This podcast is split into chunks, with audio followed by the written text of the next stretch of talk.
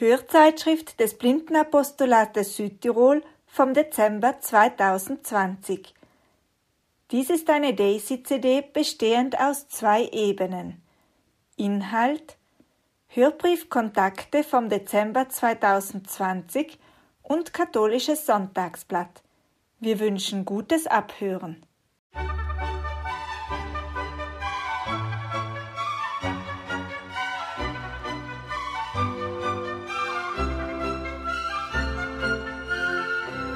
Kontakte. Ein Hörbrief, herausgegeben vom Blindenapostolat Südtirol mit Sitz im Blindenzentrum St. Raphael, Schießstandweg 36 39 100 Bozen. Telefon 0471 44 23 23. Internet www.blindenzentrum.bz.it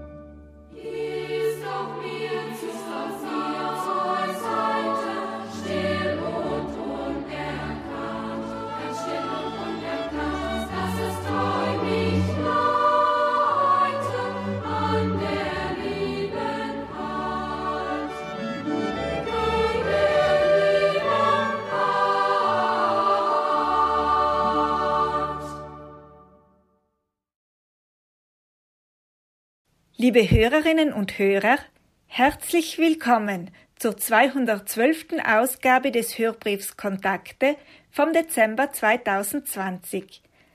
Alle Jahre wieder zu dieser Zeit begrüße ich euch zur Weihnachtsausgabe. Ich bin die Veronika. Wenn ich an den Text des altbekannten Weihnachtsliedes denke, das ihr gerade gehört habt, gesungen vom Leipziger Kinderchor, so ist dies doch eine freudige Botschaft. Trotz all der Unsicherheiten in diesem Jahr ist doch eines gewiss. Der Kern des Weihnachtsfestes, das, worum es zu Weihnachten geht, bleibt auch heuer derselbe. Christus kommt als Kind auf unsere Erde nieder, zu uns Menschen kehrt mit seinem Segen bei uns ein, geht mit uns auf unseren Wegen und will uns im Leben zur Seite stehen und uns begleiten. Ihr werdet sehen, diese Ausgabe wird sehr vielfältig sein. Ich danke allen an dieser Stelle fürs Mitdenken und Mitgestalten. Ich hatte heuer schon einige weihnachtliche Momente durch eure Gedanken und Geschichten. Eine organisatorische Mitteilung an dieser Stelle. Der Blinden- und Sehbehindertenverband hat mich gebeten, euch etwas weiter zu sagen. Da heuer die Kalenderaktion nicht in der üblichen Form stattfinden konnte, wurden weniger Kalender verkauft als in den letzten Jahren. Ihr wisst, dass der Erlös des Verkaufs des Kalenders dem Blinden- und Sehbehindertenverband Südtirols zugutekommt. Wenn jemand von euch einen Kalender möchte zum Verschenken oder Weiterverkaufen, so meldet euch im Blindenverband. Terminkalender gibt es auf dieser Ausgabe leider keinen. Stimmen wir uns nun also ein auf Advent und Weihnachten. Advent galt immer schon als Zeit des Wartens, der Ruhe, der Stille, der Vorbereitung auf Weihnachten. Dass diese Sehnsucht nach Stille und Ruhe schon lange in uns Menschen ist, beweisen die vielen Lieder, in denen die Stille, die Ruhe und das Licht in der Dunkelheit besungen werden. Leben wir heuer diese Ruhe und Besinnlichkeit einmal ganz bewusst. Kommen wir innerlich zur Ruhe, versammeln wir uns um den Adventkranz und entzünden wir gemeinsam mit Brigitte Lichter der Hoffnung und der Zuversicht. Anschließend werdet ihr ein Lied hören, gesungen von Katharina Schicho und Kurt Strohmeier, und danach hört ihr eine neue Mitarbeiterin, Ulrike. Sie überreicht uns einen Adventkalender der besonderen Acht. Hoffnungslicht. Das Leben bremst zum zweiten Mal. Die Konsequenzen sind fatal. Doch bringt es nichts, wie wild zu fluchen, bei irgendwem die Schuld zu suchen. Denn solch wütendes Verhalten wird die Menschheit weiter spalten, wird die Menschheit weiter plagen in diesen wahrhaft dunklen Tagen. Viel zu viel steht auf dem Spiel. Zusammenhalt, das wäre ein Ziel. Nicht jeder hat die gleiche Sicht. Nein, das müssen wir auch nicht. Die Lage ist brisant wie selten. Trotz allem sollten Werte gelten und wir uns nicht die Schuld zuweisen. Es hilft nicht, wenn wir uns zerreißen. Keiner hat so weit gedacht. Wir haben alle das gemacht, was richtig schien und nötig war. Es prägte jeden dieses Jahr. Für alle, die es hart getroffen, lasst uns beten, lasst uns hoffen, dass diese Tage schnell vergehen und wir in bessere Zeiten sehen. Ich persönlich glaube dran, dass man zusammen stark sein kann. Für Wandel, Heilung, Zuversicht, zünd an mit mir ein Hoffnungslicht.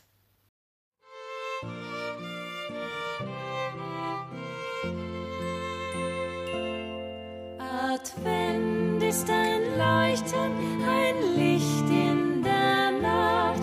Der Schein ist Jahrtausende alt.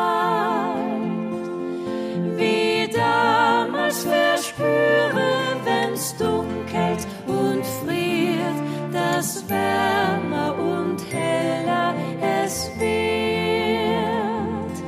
Wie damals verspüre, wenn's dunkelt und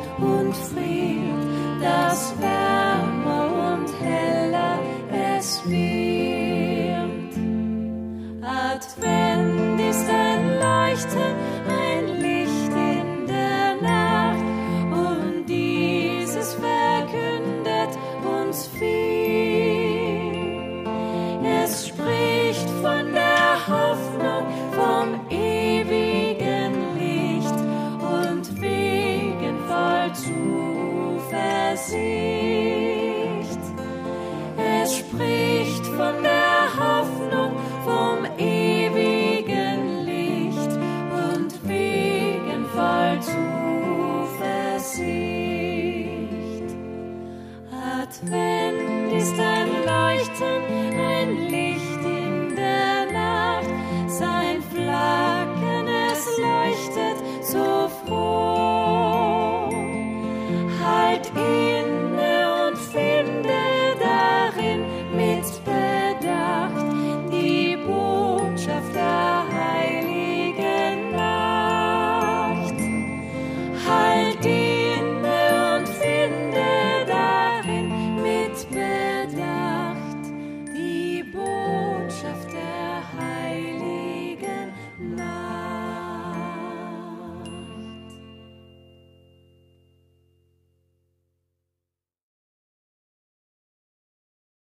Liebe Hörerinnen und Hörer, mein Name ist Ulrike Baumgartner. Mein Vorname wird gerne abgekürzt und so nennen mich die meisten einfach Uli, was mich sehr freut.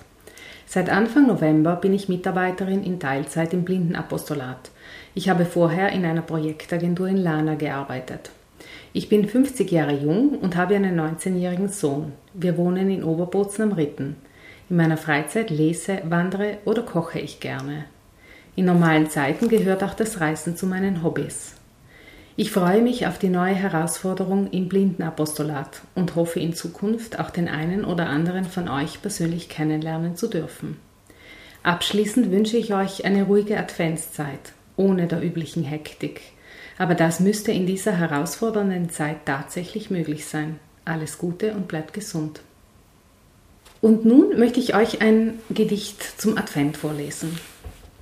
Ich gebe dir gerne einen Kalender, einen Kalender zum ersten Advent, in dem, versteckt hinter kleinen Türchen, ein Schatz ist, was jeder Mensch braucht und kennt. Am ersten wäre hinter dem Türchen Verständnis, hinterm zweiten Türchen die Fantasie, hinterm dritten Humor und dann kommt am vierten eine Portion Euphorie. Hinterm fünften Türchen findest du Hoffnung, hinter dem sechsten eine Menge Zeit und öffnest du dann das siebte Türchen, entdeckst du dahinter Geborgenheit. Im achten Türchen sind Spaß und Freude, im neunten, da ist die Zuversicht. Hinterm zehnten verborgen sind Kraft und Stärke. Im elften ist Glück und im zwölften ist Licht. Hinterm dreizehnten Türchen, da ist der Glaube. Am vierzehnten findest du Menschlichkeit. Am fünfzehnten Trost und am sechzehnten Frieden. Hinterm siebzehnten Türchen die Zweisamkeit. Am achtzehnten findest du gute Gedanken. Am neunzehnten Achtung vor Mensch und Tier. Am zwanzigsten Hilfe. Fast ist alles offen. Zu öffnende Türchen gibt's nur noch vier. Hinterm 21. kommt die Freundschaft und am 22. die Toleranz. Am 23. die innere Ruhe. Am 24. strahlt der Christbaum in seinem Glanz. Hinter dem Türchen am heiligen Abend sind keine Geschenke, nicht Reichtum und Geld. Hinter diesem Türchen, da ist die Liebe, das Größte und Wichtigste auf dieser Welt.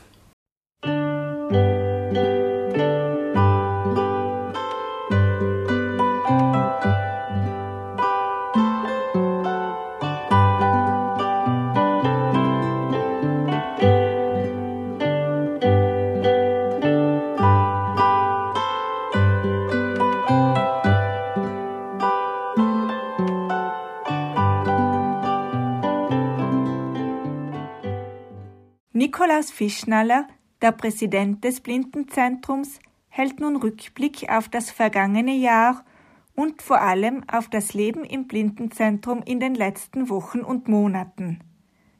Die Direktorin des Blindenzentrums, Elisabeth Gitzel, schickt euch frohe Weihnachtsgrüße und anschließend hört ihr eine Geschichte, gelesen von unserem Physiotherapeuten Hannes Holzmann.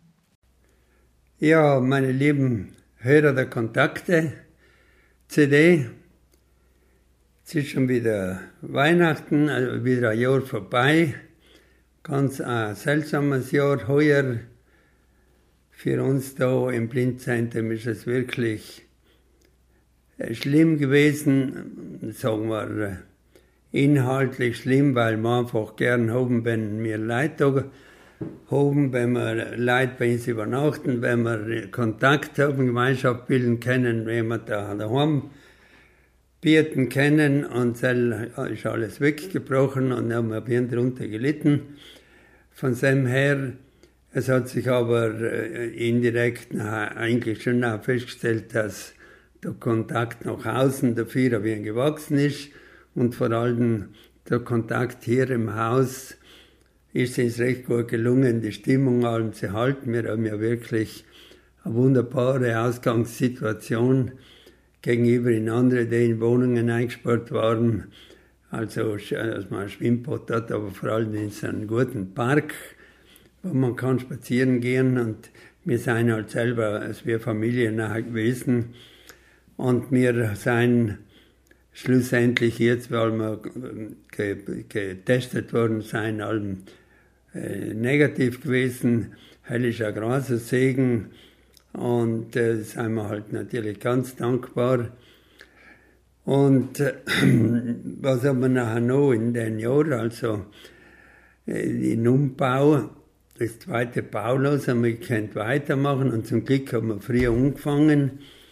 Und es ist so gut gegangen und so konstruktive Firmen gehabt, die was so gut zusammengearbeitet haben, unter der Führung von Alex natürlich auch. Und wir haben halt, dass wir schnell vorankommen sein und äh, rechtzeitig, rechtzeitig fertig sein würden mit der Arbeit.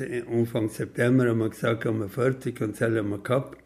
Zum Ergebnis, man kriegt einfach ganz viele Rückmeldungen und wenn man, wir intern dürfen wir durchgehen, Fremde dürfen, dürfen man niemand. Also der Speisesaal ist einfach so schön worden und jedes einzelne Zimmer ist so schön worden und die und die Balkone dächten noch rettet, ist super. Und wir haben praktisch heuer einfach drei Einzelzimmer gehabt und den Speisesaal auf der Westseite, wo und ähm, jetzt kann man mit den Betten, wenn es braucht, in- und ausfahren, also wenn jemand wechselt oder so und die, halt kurzum, es ist einfach schön, äh, zusätzlich aus dem Speisesaal noch ein zweiter schöner Aufenthaltsraum und draußen die große Terrasse. Und neben der Terrasse noch einmal ein schönes wo man im Sommer oder wenn man Sonne sucht oder so im Winter sich zurückziehen kann. Es ist einfach schön von seinem her. Und das wollten wir eben feiern durch eine Segnung und ähm, diese Segnung war am 10. November gewesen und zugleich hätten wir auf die 400 Jahre, auf die 40 Jahre zurückgedenkt. Wir haben ja schon 40 Jahre Blindenzentrum und da sind wir zurückgedenkt und da werden drüber geredet, wir haben etwas zusammengeschrieben und die Landesrätin war gekommen und der Pfarrer von Gries hat die Segnung gemacht und der Bürgermeister von Bozen alles schon vorbereitet. Und nachher ist wieder die zweite äh, Corona-Zeit gekommen, wo wir alles gemisst haben absagen. Einerseits natürlich traurig, andererseits ist es schon eine Bestätigung, dass sie alle gern kommen waren und wenn sie nicht zurückgeschrieben haben, also das Blindzentrum hat bei den Leuten schon einen sehr großen Stellenwert, so merkt man, dass sie schätzen, was, was da getan wird und so. Das ist halt traurig gewesen, aber das werden wir irgendwann mal, werden wir es wohl nachholen, irgendetwas. Und wichtig ist, dass es, dass es stattfindet und dass es gut, gut ist. Was es gelingt eben, dass wir im Haus da die Stimmung mal groß halten und äh, fein zu sagen, dass inzwischen drin wir mal gekannt Leute aufnehmen. Und wir haben, glaube ich, sechs Zimmer aufgenommen Leute. Und zufällig seien sie alle, glaube ich, alle deutscher Muttersprache und äh, selbst bringt ein bisschen am Vorteil, ich, jetzt bin ich ein bisschen egoistisch, der Vorteil, die, die Christina, heute haben sie die Rosenkranzkönigin geheißen, also die Christina tut allen einen Rosenkranz organisieren. Um dreiviertel sechser und jetzt sind beim Rosenkranz. 12, 15 Leute alle Tag. Und ist auch schön. Also die haben, ja, man hat ja nicht mehr viel Abwechslung. Sie haben schon Turnen, singen dürfen sie nicht mehr, aber andere Sachen vorlesen und so Sachen wird schon allerhand angeboten.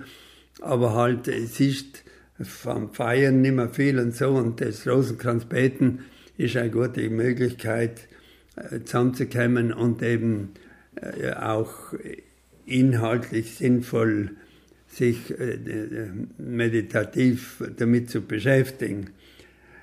Ähm, Yoga oder, oder mehr, sondern haben wir jetzt über online angefangen, über Zoom praktisch, dass man Yoga soll funktioniert wahrscheinlich sogar weiter. Ja, und es ist im Haus äh, ja gut, dass wir gesund sein und dass wir äh, nie dass wir nie äh, das Positive vergessen oder halt anstreben.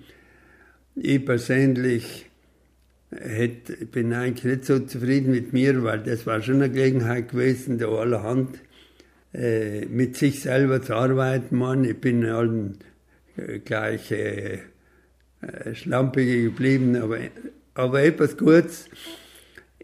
mein Buch, er spricht damit ich dich sehe, hat er sehr, schon längere Zeit, also ist er dabei beim Übersetzen und inzwischen hat er, hat er Texte vom ersten Buch Bilder die Tragen äh, voraus und äh, Texte von unterwegs von der Quelle zum Meer, vom dritten Buch, hinten auch äh, die Texte tun und jetzt ist ein neues Buch praktisch geworden in Kroatisch.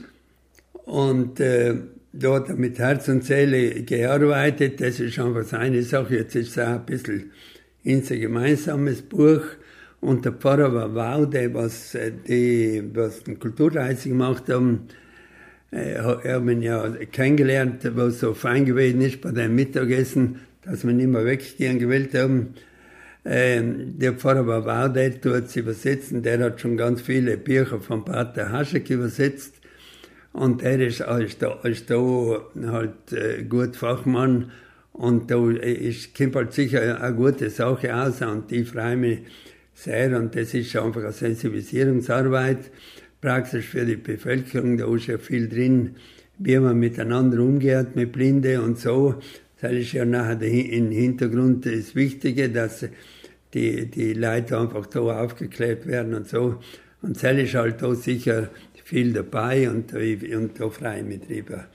Das zweite Buch, äh, jedenfalls Buch von der Maridel, von der Margot über die Maridel, Zell ist, ähm, nachdem wir in Umfang mal so Sammlungen gemacht haben und so, ja, rausgekommen auch. Und sie kommt auch ganz gut tun, ist in Alphabetenform, auch wie am Anfang und so. Und rein auch inhaltlich ist es ganz gut rückgeblickt, also die, die Höhepunkte von der Maridel, die Werte von der Maridel und, und ihre ganzen Durchhaltungsvermögen und ihre ganze Arbeit einfach Einsatz und ihr Glaubensleben und so ist einfach alles sehr gut dargestellt.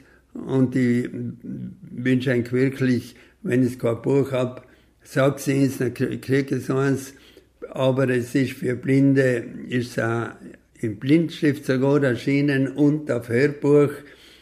Und äh, das war wirklich sinnvoll, dass es es alle lest, beziehungsweise man kann es auch ihrer weitergeben, die für Blinde ein Herz haben, beziehungsweise mit der Maridel gut, gut gekannt haben und, und das nochmal Maridel möchten in, in, in Erinnerung kriegen, besser. Also gibt das Buch auch weiter.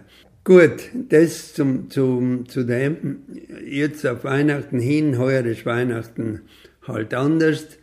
Wir werden es da packen. Inzwischen haben wir alles, alles die Sachen haben wir gelernt und wir wissen, wenn wir allein beieinander sitzen, äh, seien wir nicht allein. Wir sind verbunden mit allen möglichen Gedanken umgefangen oder Telefon. Jetzt habe ich mehr telefoniert und äh, da die einkroten wenn man sich nicht so viel Möglichkeit hat, aber wir telefonieren und gerade den Leuten telefonieren, die ist vielleicht nicht so gut haben. Sel kann da, so ist so meine Aufforderung, macht's, äh, macht's den Leuten solche Geburtstag Geburtstagsgeschenke, ja, Weihnachtsgeschenke. Ich denke, es lohnt sich. Und äh, ich, ich bin halt dann ganz überrascht, wir auf nette Gespräche da rauskommen können und ich bin allemal am meisten bereichert, wenn ich ein Telefonat mache oder, oder so. Es zahlt sich aus.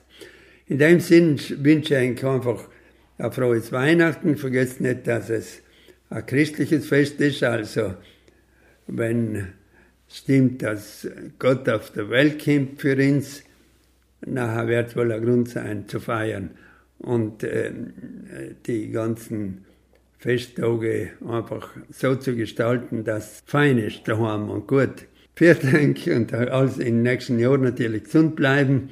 Wir werden alle älter, hoffen wir, dass wir gesund und, und geistig auch gesund bleiben, geistig jung, einmal sich älter werden und alles Gute fürs nächste Jahr. Enkel Nico, Nikolaus.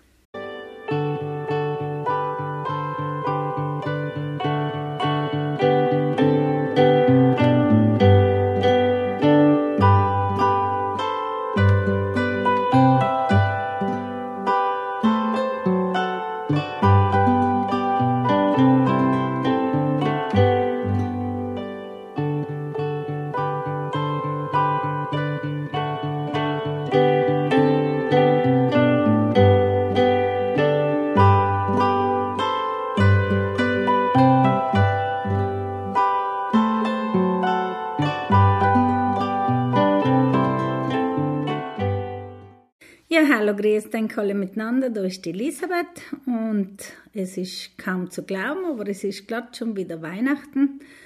Das Jahr ist dahin geflogen, wir halt so vier.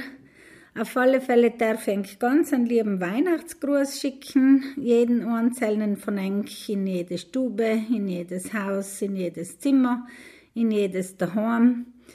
Ich hoffe, dass jeder von euch einfach das Weihnachten so spüren kann, wie es eigentlich wirklich gemeint ist. Mir hilft da allem ein bisschen eine schöne Musik, die was ich einfach auch los oder im Radio her.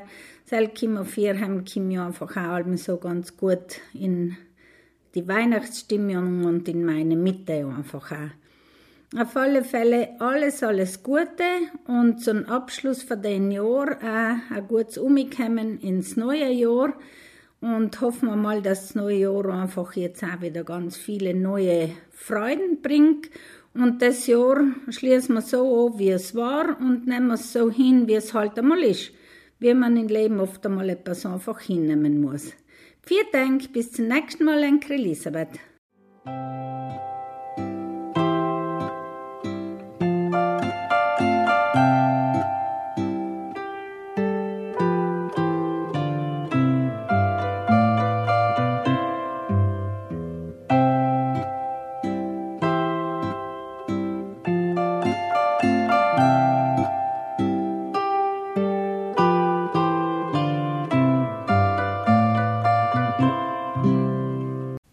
Schätze des Lebens von Elke Bräunling Einmal suchte ein Kind einen Schatz. Jeder muss einmal im Leben einen Schatz gesucht haben, sagte es, und wenn er die Augen offen hält, findet er den dann auch. Das hatte es in einem Buch gelesen, und es war der Meinung, derjenige, der das Buch vor vielen Jahren geschrieben hatte, hatte recht gehabt. Wie langweilig wäre doch das Leben, würde man nie auf Schatzsuche gehen. Ein Schatz kann alles sein, erklärte es nach einigem Nachdenken. Alles oder nichts, und beides ist in Ordnung. Das ist doch Unsinn, sagten da seine Freunde, und sie lachten das Kind aus. Als ob in Böden vergrabene Schätze überall herumliegen würden und darauf warteten, ausgegraben und geborgen zu werden. Und sie dachten an alte Kisten voller Gold und Silber und Schmuck, so wie es aus Märchenbüchern und von Filmen bekannt war. Wollen wir wetten? fragte das Kind. Ich wette, dass ich jeden Tag mindestens einen Schatz finde. Es können auch mehrere sein, wenn ich das möchte. Da lachten die Freunde noch mehr. Du warst schon immer ein Spinner, rief einer, und ein anderer höhnte. Willst du jeden Tag mit Spaten und Schaufel herumlaufen und mit den Händen in schmutziger Erde wühlen? Oder in den Straßen nach verlorenen Geldbörsen suchen oder wenigstens nach ein paar Münzen? Gar nichts muss ich suchen. Die Schätze sind doch überall schon da, wollte das Kind sagen. Das Glück, einen Schatz zu finden, kann man hören, sehen, fühlen, spüren, riechen, schmecken und das überall. Es ist ganz einfach. Man muss nur. Keiner aber war noch interessiert an dem, was das Kind über Schatzsuche erzählen wollte. Es war ja doch nur Käse, alberner Kinderkram und Käse, den man nicht einmal essen konnte. Und so machte sich das Kind weiterhin alleine auf die Suche nach kostbaren Schätzen. Auf seinen Wegen durch die Tage fand es viele wunderbare Schätze, jeden Tag aufs neue. Sein ganzes Leben lang, und als es neunzig war und bald sterben würde, gab es all seine Schätze, die es zu einem glücklichen Menschen gemacht hatten, weiter an seine Kinder, Enkel und Urenkel. Über hundert schwarze Kladden dicht beschrieben mit blauer Tinte und geschmückt mit Bildern, Zetteln, Zeichnungen und anderen Erinnerungen an all das, was es an jedem Tag in seinem Leben erlebt, gesehen, gehört, gefühlt, gespürt, geschmeckt und gerochen hatte. Jedes Erlebnis ein Schatz, der sein Leben bereichert hatte. Gelesen von Hannes Holzmann.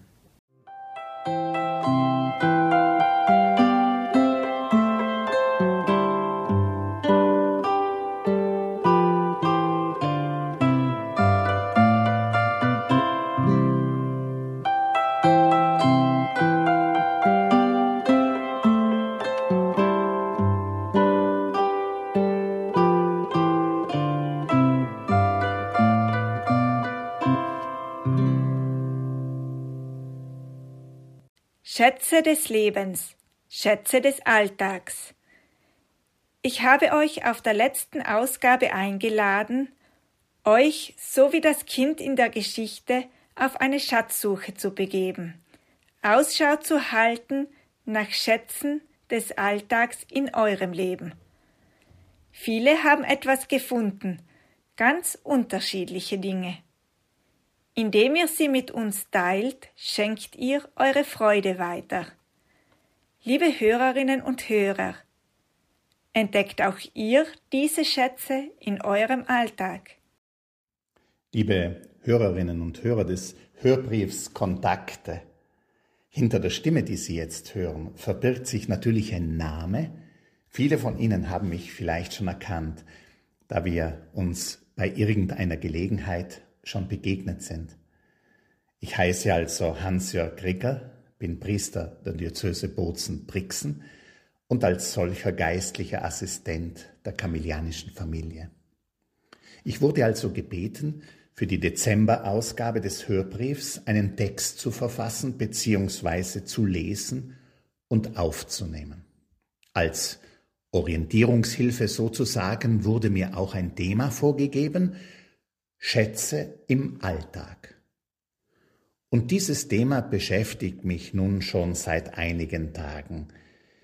Mir kam dann außerdem vor, ich müsste versuchen, dieses Thema Schatz, Schätze im Alltag mit Advent und Weihnachten in Verbindung zu bringen. Spontan kämen da wahrscheinlich auch Ihnen, liebe Hörerinnen und Hörer, Gold, Weihrauch und Myrrhe in den Sinn. Das gehört für uns zur Krippe. Es lässt uns an die heiligen drei Könige denken, diese weißen Sterndeuter aus dem fernen Orient, die, so erzählt es das Matthäusevangelium, am anderen Ende der Welt aufgebrochen waren, um einem besonders hell funkelnden Stern zu folgen.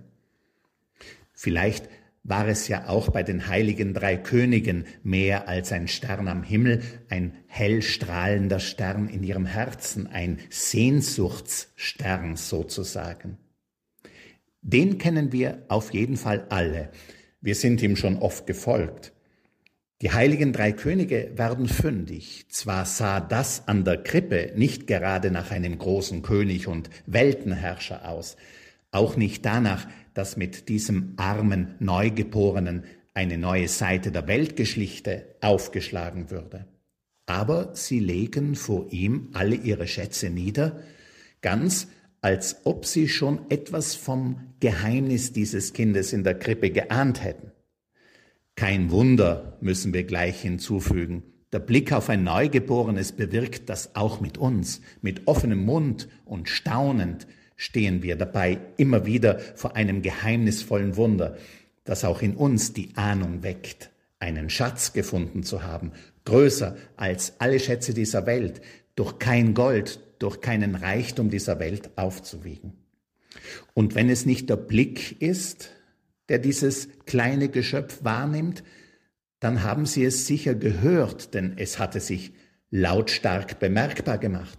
Oder es wurde Ihnen in die Arme gereicht. Dann haben Sie es gespürt. Pulsierendes Leben, Sehnsucht, Hunger, Schutzbedürftigkeit, Zerbrechlichkeit. Wir sind seit unserer Geburt größer geworden und älter und reifer, zurechtgestutzt durch Erfahrungen, durch Verletzungen und Enttäuschungen und manches andere mehr.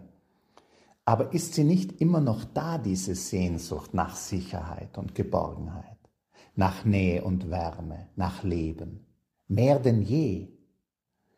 Das Baby verlangt danach, es kämpft regelrecht darum, bei Tag und bei Nacht, egal ob es den Eltern passt oder nicht. Da sind wir schon viel zurückhaltender geworden.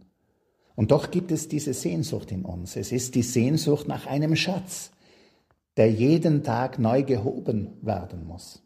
Liebe Hörner und Hörer, nun bin ich also wieder beim Schatz und bei den Schätzen. Während ich in den letzten Tagen über dieses Thema Schätze im Alltag nachdachte, stieß ich auf ein Musikstück klassischer Musik. Schubert, achte Sinfonie, die sogenannte Unvollendete, Wiener Philharmoniker, Dirigent Sawallisch. Diese Musik versetzte mich sofort in eine andere Welt, nämlich in das Alaska des ausgehenden 19. Jahrhunderts. Denken Sie jetzt ja nicht, ich sei überhaupt schon einmal in Alaska gewesen, das nicht. Aber vor über 50 Jahren bekam ich zu Weihnachten einen Radiokassettenrekorder geschenkt, den ich allerdings mit der ganzen Familie teilen sollte. Und nach den Festtagen war es endlich soweit. Als die Geschäfte wieder offen waren, konnte ich mir endlich eine Kassette besorgen. Bin damit sofort nach Hause und habe mich gleich in mein Zimmer eingesperrt, um endlich meine erste Aufnahme machen zu können. Klassische Musik sollte es sein. Schließlich spielte ich selber die Geige. Ich suchte die Sender auf und ab und endlich war es soweit. Der ersten Aufnahme stand nichts mehr im Wege. Ich hatte zwar nicht mehr mitgekriegt, welches Stück da gespielt werden sollte, denn eine Aufnahme zu starten stellte sich dann doch als komplizierter heraus als gedacht, aber nach den ersten Takten wurde sie aufgenommen, die achte Sinfonie von Franz Schubert, die unvollendete.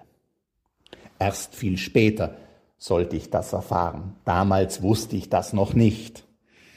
Und diese Symphonie hörte ich mir nun Wochen und Monate immer und immer wieder an. Ich legte mich aufs Bett, spulte die Kassette zurück und hörte Musik. Dabei las ich. Noch in den Weihnachtsferien war es Jack London, Goldrausch in Alaska, so der Titel des Buches. Die spannende Erzählung von Jack London verband sich mit der dramatischen Musik Schuberts und umgekehrt. Das ist bis heute tief in mein Inneres geschrieben, regelrecht eingemeißelt. Die achte Sinfonie führte mich dieser Tage also wieder einmal zum Goldrausch nach Alaska.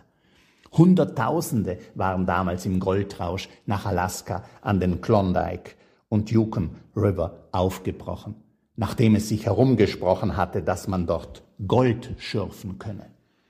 Das Glück könnte man finden und reich werden, künftig nur mal sorglos leben, meinten die unter einer Wirtschaftskrise schwer leidenden Menschen der damaligen Zeit. Dafür wollte man aufbrechen, keine Mühe scheuen, um schließlich den Schatz zu heben.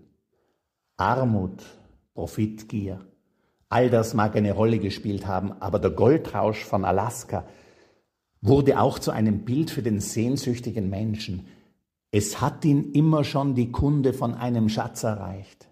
Die trägt er von Anbeginn seines Lebens in seinem Herzen. Er muss nur ab und an daran erinnert werden. Und schon ist er wieder bereit aufzubrechen. Er will diesen Schatz heben. Er will seinem Traum, seiner Sehnsucht folgen. Leben, leben, leben. Nicht irgendwann, sondern hier und jetzt. Am besten heute. Oft genug verhindern Zwangsjacken jeglicher Art diesen Aufbruch. Aber der religiös gesinnte Mensch weiß sich mit dieser Sehnsucht bei Gott gut aufgehoben. Es ist auch eine Sehnsucht nach Gott, nach dir, dich zu sehen, dir nah zu sein. Es ist ein Sehnen, ist ein Durst nach Glück, nach Liebe, wie nur du sie gibst. So singen wir in einem neuen geistlichen Lied, das im neuen Gotteslob vieler Diözesen im sogenannten Diözesananhang abgedruckt ist. Ach, lassen Sie es mich einfach vorsingen. Da wohnt ein Sehnen tief in uns, o oh Gott, nach dir, dich zu sehen, dir nah zu sein. Es ist ein Sehnen, ist ein Durst nach Glück, nach Liebe, wie nur du sie gibst. Um Frieden, um Freiheit, um Hoffnung bitten wir. In Sorge, im Schmerz, sei da, sei uns nahe, Gott. Da wohnt ein Sehnen tief in uns, o oh Gott, nach dir, dich zu sehen, dir nah zu sein. Es ist ein Sehnen, ist ein Durst nach Glück, nach Liebe, wie nur du sie gibst. Um Heilung, um ganz sein, um Zukunft bitten wir, in Krankheit, im Tod, sei da, sei uns nahe Gott. Da wohnt ein Sehnen tief in uns, o oh Gott, nach dir dich zu sehen, dir nah zu sein. Es ist ein Sehnen, ist ein Durst nach Glück, nach Liebe, wie nur du sie gibst. Liebe Hörerinnen und Hörer, ich habe es versucht, ob es nun gelungen ist, ich weiß es nicht, aber ich wünsche Ihnen jetzt ein gesegnetes Weihnachtsfest. Hoffen wir, dass uns einmal mehr die Sekunde erreicht von einem Schatz, den wir jeden Tag in unserem Leben, in unserem Alltag heben können. Das ist meine Hoffnung und mein Wunsch auch für das neue Jahr. Es soll ein besseres Jahr als 2020 werden und hoffentlich bald frei von Corona. Bleiben Sie gesund und machen Sie es gut. Ihr Hans-Jörg Ricker. Jenny hat auf ihrer Schatzsuche allerlei Wohltuendes für unsere Sinne entdeckt aber hört selbst. Grüß Dank alle durch die Jenny vom Blindenzentrum. Ganz als erstes möchte ich eigentlich etwas Organisatorisches berichten. Und zwar bin ich seit November für die Hilfsmittelberatungen und Hausbesuche, also im mobilen Beratungsdienst für Blinde und Sehbehinderte in ganz Südtirol zuständig. Meine Stelle als pädagogische Mitarbeiterin und Freizeitgestalterin hat Andrea Briert übernommen. Sie wird sich später auch noch vorstellen. Aber jetzt komme ich auch schon zum eigentlichen Thema von den Weihnachtshörbrief. Schätze meines Alltags. Auch ich habe mir die Frage gestellt, was seien denn die Schätze in meinem Alltag? Da gibt es natürlich einige. Aber das allererste, was mir dazu eingefallen ist, sind Erinnerungen an besondere Erlebnisse und Momente mit Menschen, die mir nahestehen. Das kann ein schöner Tag sein, ein Ausflug, eine aufregende Reise, intensive Gespräche oder einfach kleine Momente der Freude. Wenn ich jetzt speziell an die Weihnachtszeit denke, dann ist der größte Schatz in dem Sinne, also die, eine von den schönsten Erinnerungen, das traditionelle Kekseln machen mit meiner Mutter. Jedes Jahr nehmen wir uns zwei ganze Tage im Advent Zeit und verwandeln die Küche in eine Weihnachtsbäckerei. Wir zünden viele Kerzen an und hören besinnliche und kitschige Weihnachtsmusik. Die ganze Wohnung fängt an, nach Zimt, Nelken, Orangen und warme Kekslen zu duften. Mit den Jahren haben sich da auch klare Arbeitsteilungen und Traditionen durchgesetzt. Zum Beispiel bin ich allem für die Schokoladeglasur zuständig, weil es meiner Mama viel zu süß ist. Und auf Noben gibt's allem eine salzige Fleischsuppe mit Speckknödel, einfach als Ausgleich zum Süßen, was sich den ganzen Tag in Nase und Mund so umgesammelt hat. Die zwei Tage sind für mich allem eine ganz besinnliche Zeit, die mir auf Weihnachten einstimmt und die einfach eine besonders schöne Qualitätszeit mit meiner Mama ist, weil wir da einfach die Zeit zusammen total genießen. Wir sind kreativ, wir lachen viel, wir reden viel und nehmen uns einfach einmal wirklich Zeit füreinander. 14 Sorten haben wir letztes Jahr gemacht, heute ist eine neue gekocht für uns. Aber woher kommt eigentlich die Tradition, zu Weihnachten so viel zu backen? Der Sache bin ich für Einkaufen Grund gegangen, aber eins vorweg, es gibt da sicherlich viele verschiedene Theorien. Ich habe für eigentlich die gängigsten, was ich in, in meiner Recherche so gefunden habe, einmal zusammengestellt.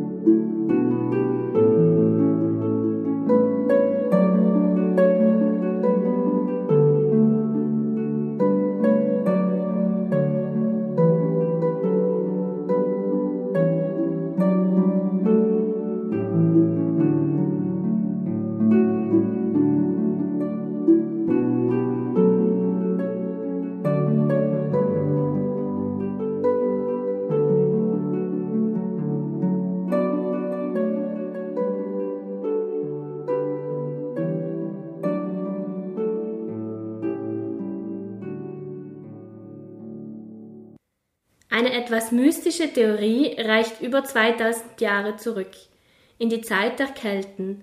Damals lebten hierzulande die Germanen, für welche die Wintersonnenwende ein ganz besonderes Ereignis war. Dabei handelt es sich um die längste Nacht des Jahres. Jedes Jahr findet dieses Ereignis in der Nacht vom 21. auf den 22. Dezember statt. Ab dann wurden die Nächte wieder kürzer und die Tage wieder länger. Die lange Dunkelheit sorgte bei den Menschen damals für viel Sorge und Angst, wahrscheinlich auch durch die lange Kälte. Deshalb glaubte man früher, dass besonders zu dieser Zeit die Welt von Geistern heimgesucht wird und sich diese über die Tiere hermachen. Um die eigenen Tiere zu schützen, wurden zu dieser Zeit die Tiere aus Teig nachgebildet und den Geistern geopfert. Die Christen könnten diese Tradition in Teilen übernommen haben. Vor allem in den Klöstern im Mittelalter wurde zum Fest der Geburt des Heilands großzügig und ausgesucht gebacken. Sie konnten sich nämlich die hochwertigen Zutaten und Gewürze leisten. Vielerorts sollen die Backwaren auch zum Weihnachtsfest an die Armen verschenkt worden sein. Eine Legende erzählt, wie es zu den allerersten Weihnachtsplätzchen gekommen sein soll.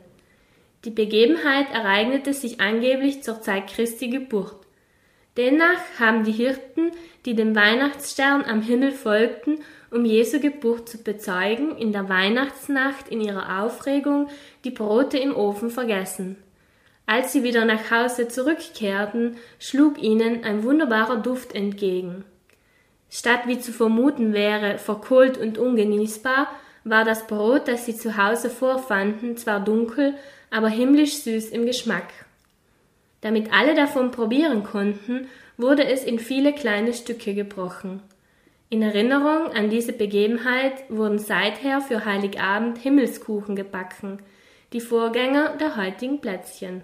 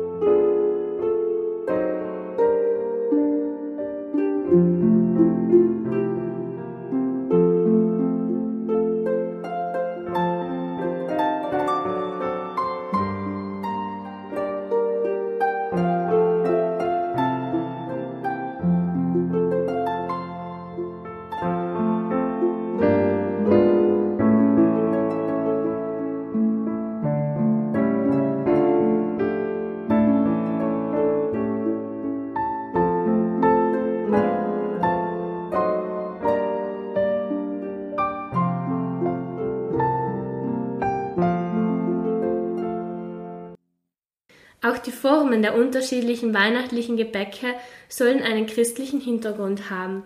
So soll der Christstollen, der bereits 1329 in einem Schriftstück eines deutschen Bischofs schriftlich erwähnt wurde, an das in Windeln gewickelte Jesukind erinnern. Viele Kekse hingegen sind auch heute noch als Sterne geformt, die an den Stern zu Bethlehem erinnern sollen.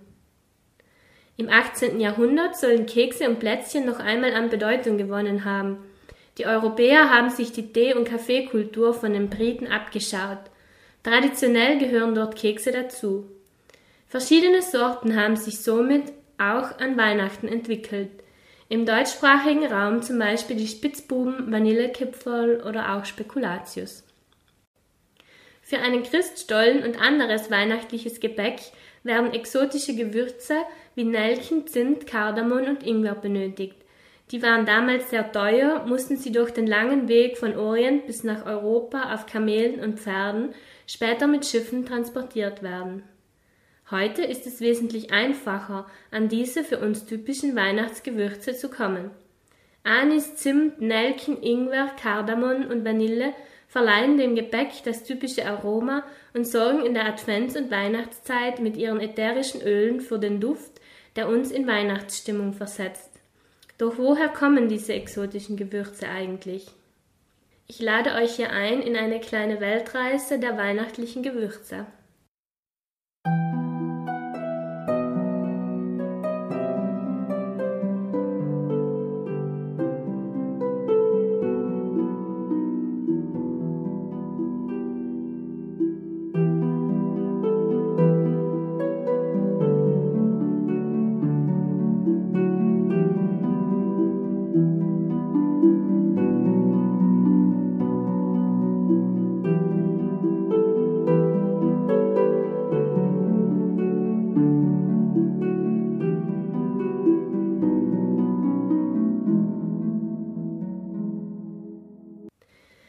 Kardamom kommt aus den tropischen Bergwäldern Südindiens und Sri Lanka.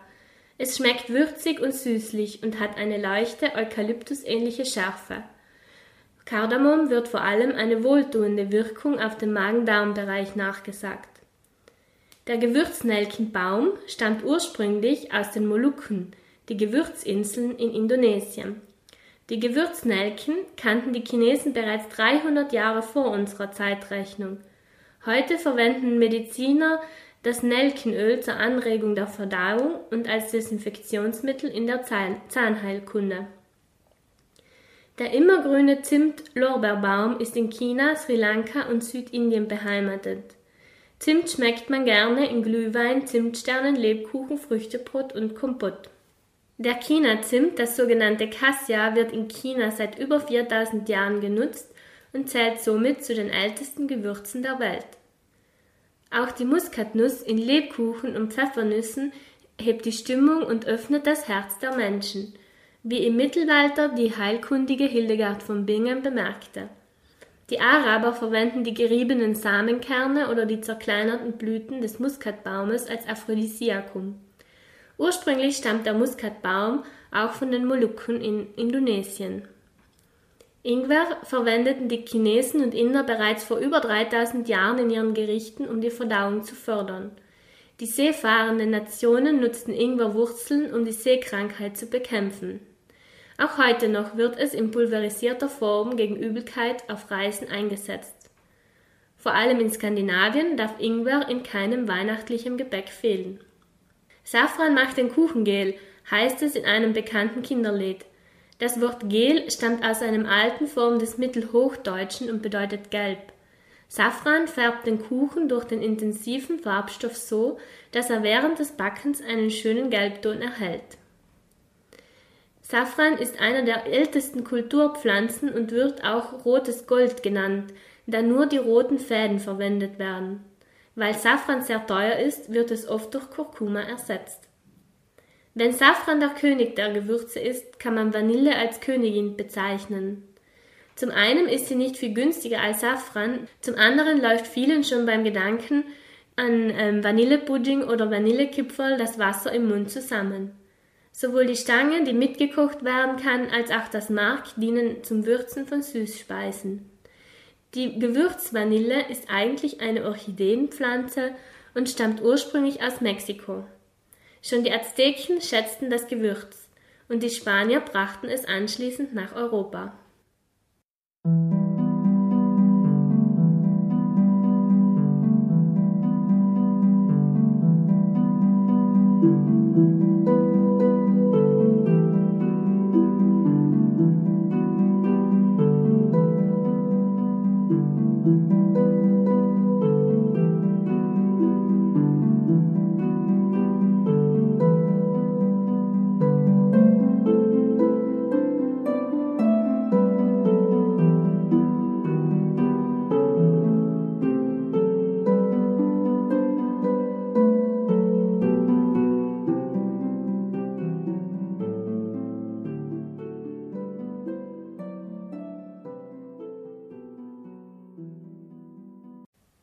Abschließend möchte ich euch noch das Rezept für meine Lieblingsweihnachtskekse verraten.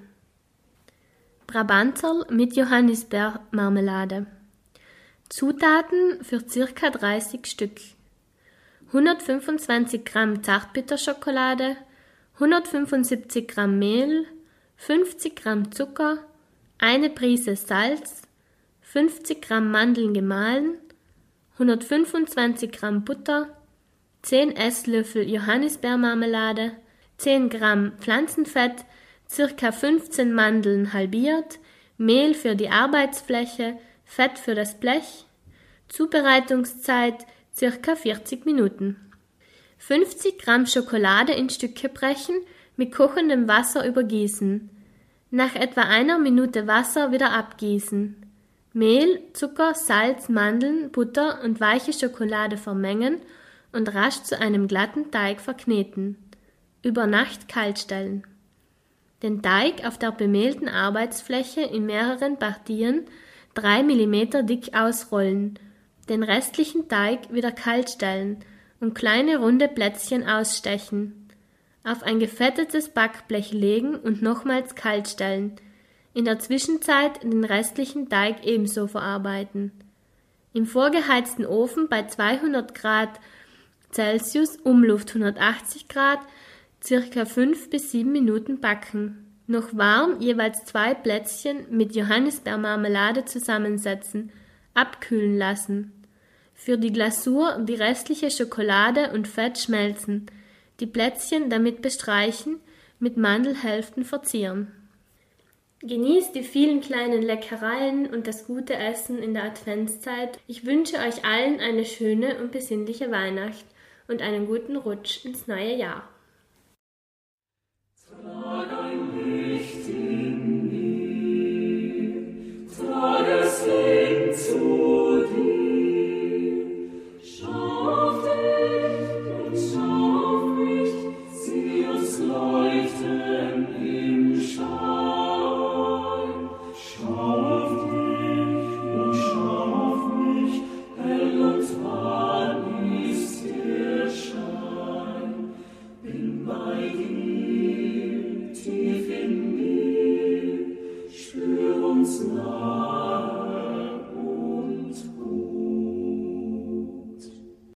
Liebe Freunde des Kontakte-Hörbriefs, heute darf ich Sie einmal ganz herzlich wieder begrüßen.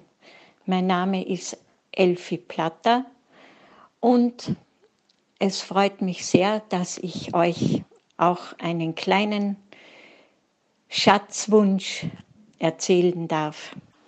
Es gibt eigentlich viele Schätze in meinem Leben. Ich habe jetzt in der letzten Zeit darüber nachgedacht, was eigentlich jeder Schatz bedeuten kann. Und es ist wirklich wunderschön zu sehen, dass man auch mit kleinen Dingen, die im Alltag passieren, Freude haben kann. Wir gehen nun bald auf die Weihnachtszeit zu die schöne Zeit im Jahr, an der wir uns besonders zurückerinnern an die Kinderzeit. Und auch jetzt können wir dem Weihnachtsfest noch vieles, vieles abgewinnen. Das heurige Jahr hat uns ja viele Überraschungen gebracht, auch negative. Wir sind eingesponnen in dem Coronavirus. Wir haben Sorgen und wissen bei vielen Menschen nicht, wie es mit ihnen weitergehen wird. Ich denke jetzt besonders an alle, die älter sind, die allein sind vor allem und auch an jene, die in den Heimen sind und die möchte ich jetzt als erstes einmal ganz besonders herzlich grüßen von mir und euch sagen, dass jeder Tag einen Schatz bringen kann. Wenn es draußen jetzt so schön ist wie in dieser Zeit, wo wir gerade diesen Hörbrief gestalten, dann denke ich mir immer, ach, was ist es für ein Schatz, dass jeden Tag die Sonne aufgeht und dass wir uns da schon wieder an den Frühling erinnern können. Jetzt ruht zwar die Erde, aber in wenigen Monaten werden dann schon die ersten Blumen aufblühen.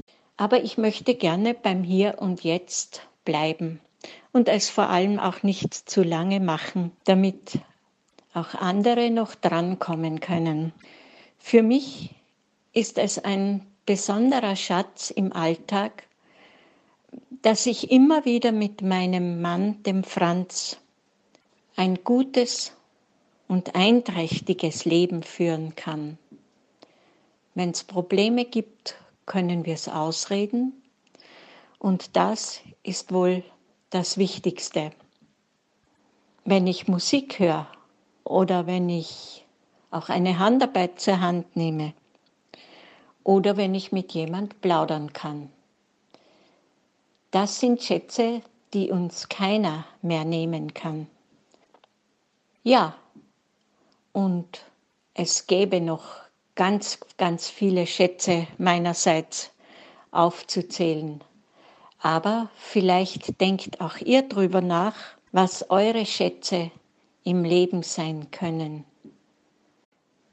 Und damit möchte ich euch allen ein frohes und gesegnetes Weihnachtsfest wünschen und auch ein gesundes und gutes Jahr 2021.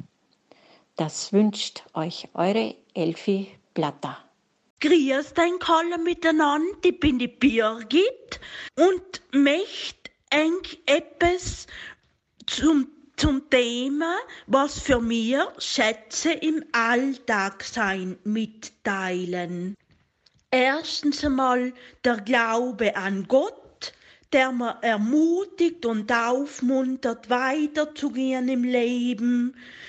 Die Dankbarkeit, die mir bewusst macht, wie reich das ich bin und was ich alles im Leben han, im Herzen und es da, was ich zum Leben brauche.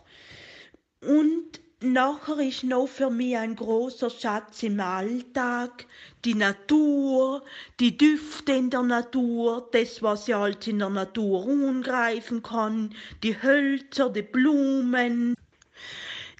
Noch zwei Schätze im Alltag sein für mir Begegnungen mit lieben Menschen, mit denen ich Freude und Leid teilen kann, denen ich zulassen kann, und wo ihr Lächeln verschenken kann und die von ihm ein Lächeln kriegt.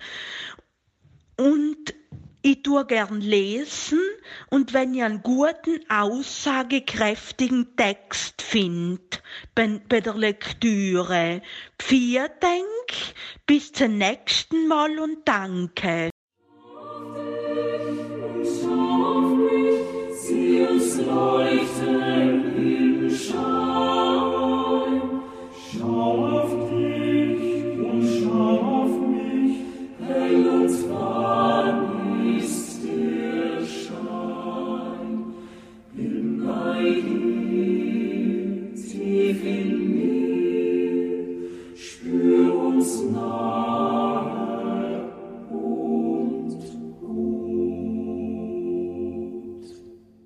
Wie mir die Veronika eingeladen hat, etwas über meine Schätze zu sagen, ist mir gleich meine Schmuckschachtel eingefallen. Vor ein paar Tagen habe ich meinen Schmuck aufgeräumt und in eine neue, schiene Schachtel eingetan. Ein paar Stickeln haben mir besonders zu denken gegeben. Die Uhr lege ich immer jeden Tag an. Mir ist aber aufgefallen, ob ich sie anschaue und trug oder auch nicht, sie geht trotzdem weiter. Der Ring erinnert mich an die Zeit, an der ich ihn geschenkt gekriegt habe. Und vor allem an den Menschen, der mir eine große Freude gemacht hat. Den trug ich allem. Ja, grad der, der allem bei mir ist und für mich da ist, ist oft wie selbstverständlich. Es Kittel, das ich gern unleg, es fällt nicht so auf und wertet mein Gewand und mich auf. Dann bin ich zu Sachen gekommen, die ich schon lang mehr umlegen kann. Was soll's in der Zeit, wo man echt leider heim ist, da habe ich mich gar nicht mehr dran erinnert. Ein Kett aus einem roten Harz aus Afrika, als wär's ein roter Bernstein. Den hat eine Maasai-Frau gemacht. Da ist mir bewusst geworden, dass es nicht selbstverständlich ist, dass wir fließend Wasser und zu essen haben. Ein Schmuck, der für einen Festtag geeignet ist. Festtag ist nicht lei ein freier Tag.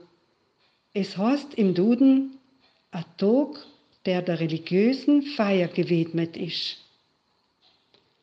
Und dann was besonders für einen eleganten Anlass, Eleganz hat etwas mit kultiviert zu tun.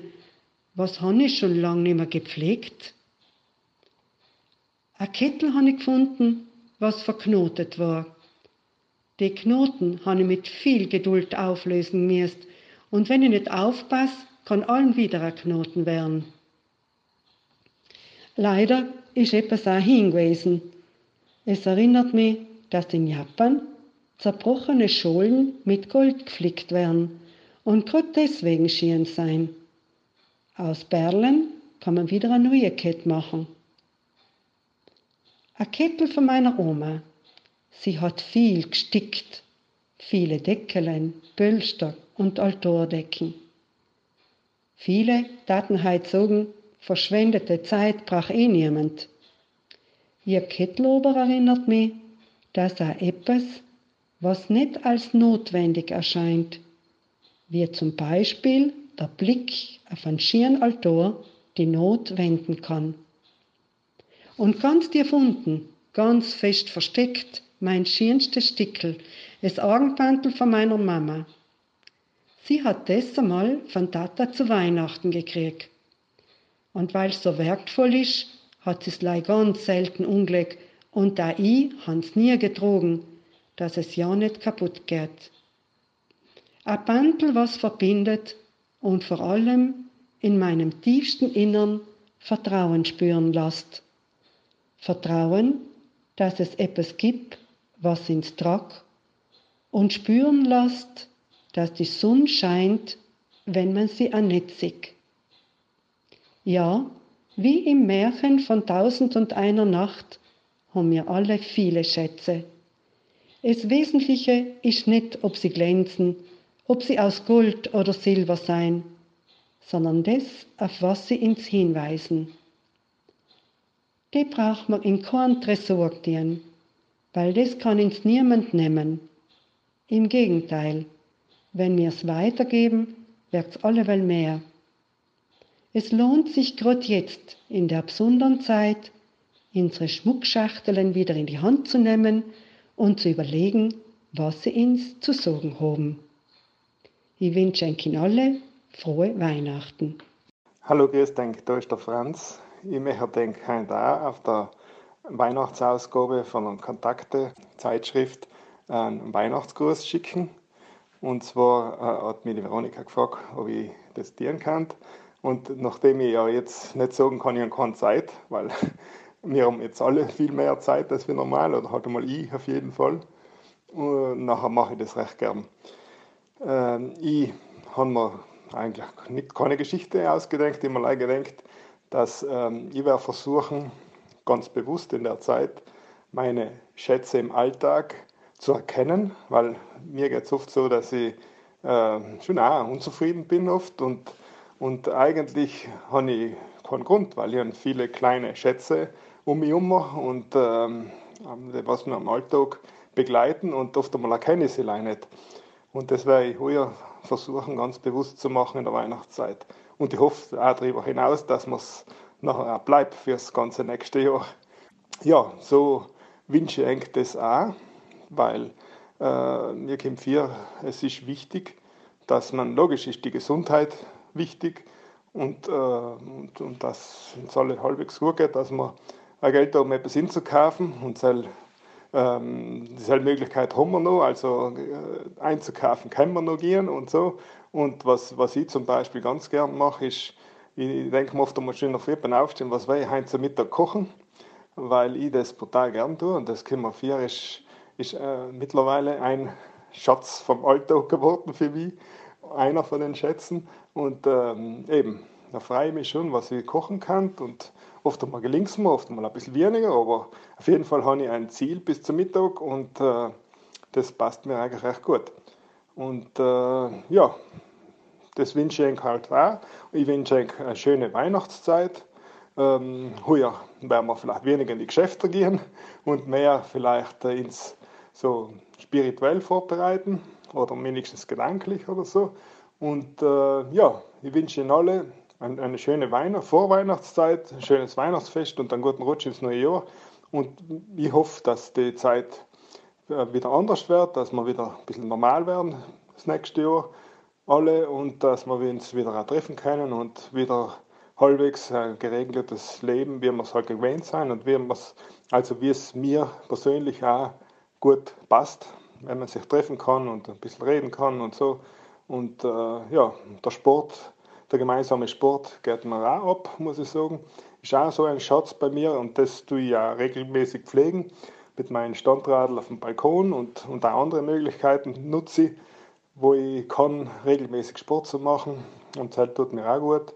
Und das ist auch ein weiterer Schatz, den was ich weiterhin pflegen will. Und da ich hoffe, dass NK so geht, dass es Sonne und Sonne äh, finden kannst, dass es über die komische Zeit drüber hinwegkommt. Und das nächste Jahr bin ich ganz überzeugt, dass es wieder besser wird. Vielen Dank und alles Gute.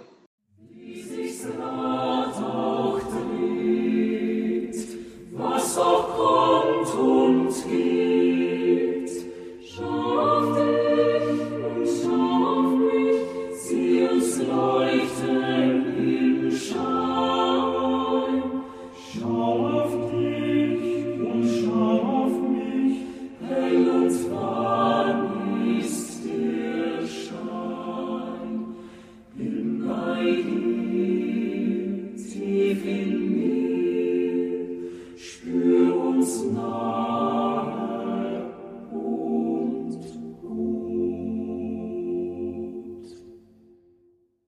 Dank, da die Gabi. Wir sind am Ende von dem denkwürdigen Jahr 2020 angekommen. Es war für die ganze Welt ein schwieriges Jahr mit vielen Unsicherheiten, Ungewissheiten. Wir haben unsere Gewohnheiten teilweise total umkrempeln gemusst. Vielleicht hat der andere auch noch eine persönliche Sorge gehabt zusätzlich und so mancher wird wohl sagen, sei mir froh, wenn das Jahr schnell umgeht. Es ist in den Jahr viel abgesagt worden, aber Advent und das Weihnachtsfest, die finden statt und wir sind aufgerufen, uns auf das Fest vorzubereiten. Ich habe jetzt in den Tag wieder einmal einen Spruch gelesen, den ich schon gekannt habe, der heißt, wenn die Sonne zu hell scheint, dann sieht man die Sterne nicht. Wenn ich den Spruch aufs vergangene Jahr anwende, nachher ist es sicher so, dass die Sonne jetzt im übertragenen Sinne nicht stark geschienen hat.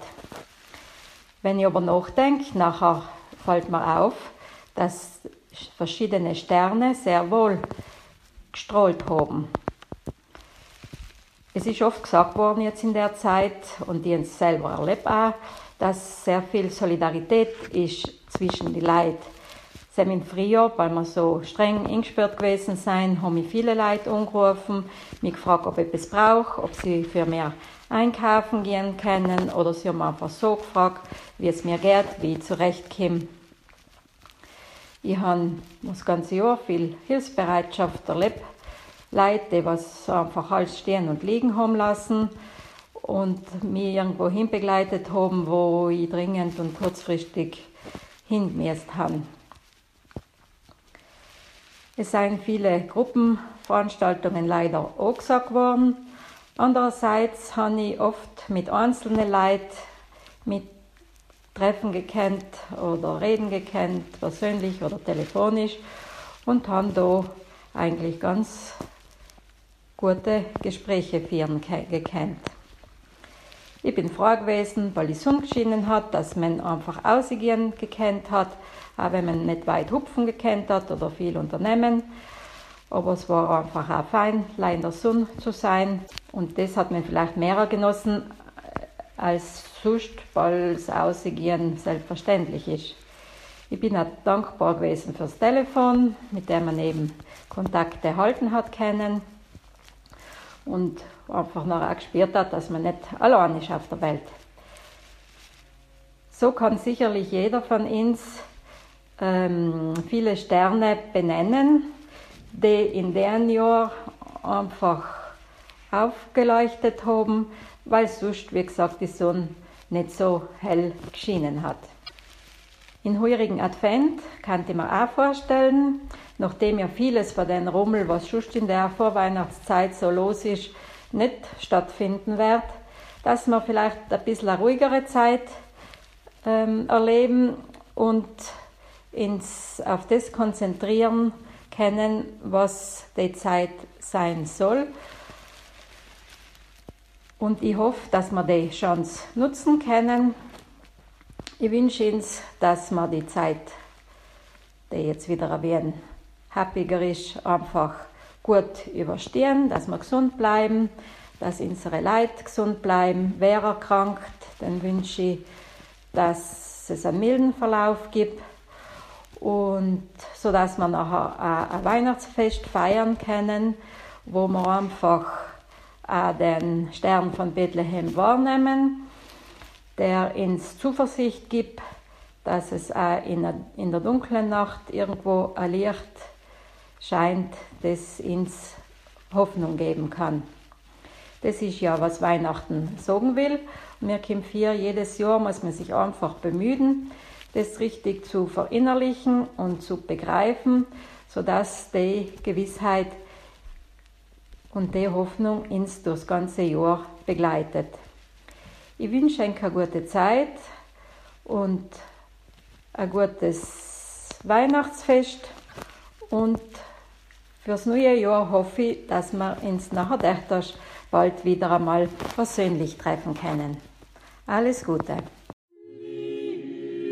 So liegt dieser Stern einer Kimmer, hat uns das Wunder von Bethlehem gebracht. Wie war, wie war dieser Schein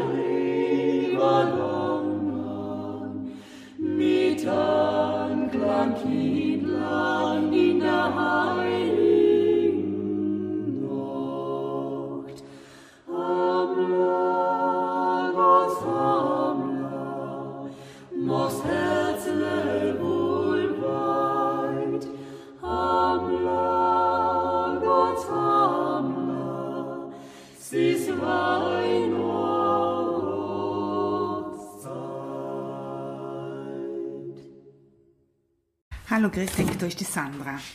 Das ist jetzt mein Beitrag äh, zum Motto Schätze des Alltags. Also ich habe mir überlegt, was ist ein Schatz? Also für mich ist es etwas Wertvolles und äh, äh, welche Schätze gibt es in meinem Alltag? Und ich habe entdeckt, dass ich eigentlich ganz viele Schätze habe. Es sind einmal die Begegnungen, auch mit Eng, mit vielen von Eng. Es sind die schönen Gespräche.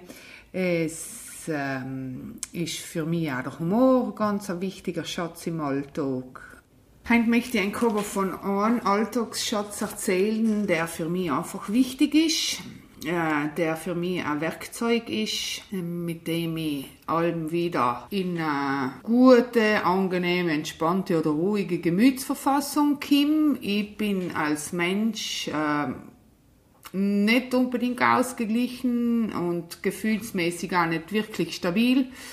Also das äußert sich ja so, dass ich einmal freudig und zuversichtlich, dann wieder traurig oder gestresst, frustriert, nervös, sorgenvoll, gelangweilt und alles Mögliche bin. Also ich eine reiche Palette.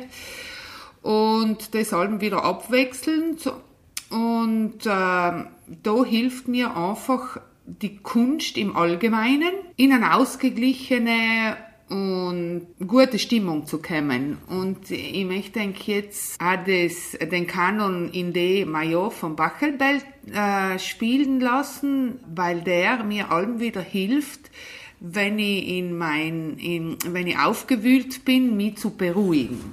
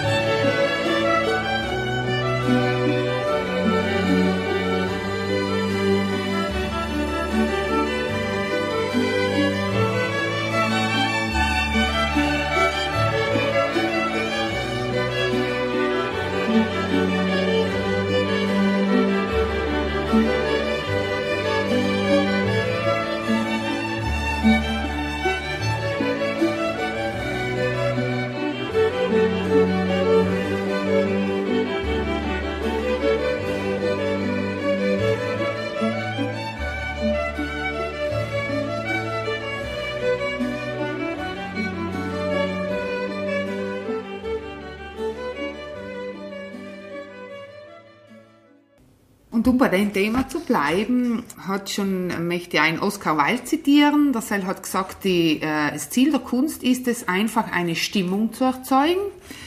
Nachdem das jetzt eine Weihnachts-CD wird, ähm, habe ich mir gedacht, wir probieren einfach einmal äh, wie eine weihnachtliche Stimmung zu erzeugen, den Zauber für Weihnachten fühlbar zu machen und für einen Augenblick in das Gefühl einzutauchen, äh, das wir vielleicht als Kinder gehabt haben.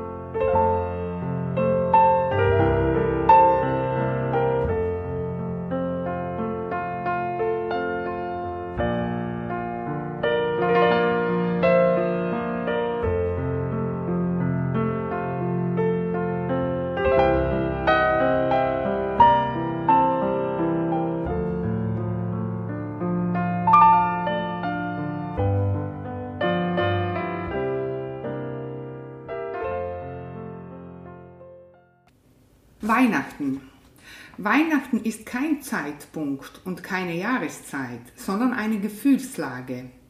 Frieden und Wohlwollen in seinem Herzen zu halten, freigebig mit Barmherzigkeit zu sein, das heißt, den wahren Geist von Weihnachten in sich zu tragen. John Calvin Coleridge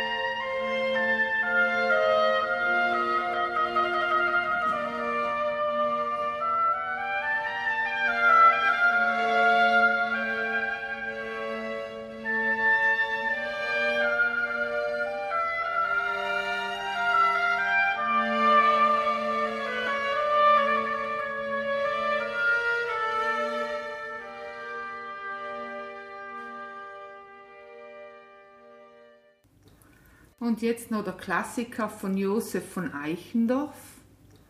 Markt und Straßen stehen verlassen. Still erleuchtet jedes Haus. Sinnend gehe ich durch die Gassen, alles sieht so festlich aus. Aus den Fenstern haben Frauen buntes Spielzeug fromm geschmückt. Tausend Kindlein stehen und schauen, sind so wunderstill beglückt. Und ich wandre aus den Mauern bis hinaus aufs freie Feld. Heeres Glänzen, heilges Schauern, wie so weit und still die Welt. Sterne hoch die Kreise schlingen, aus des Schnees Einsamkeit steigt's wie wunderbares Singen. O du gnadenreiche Zeit!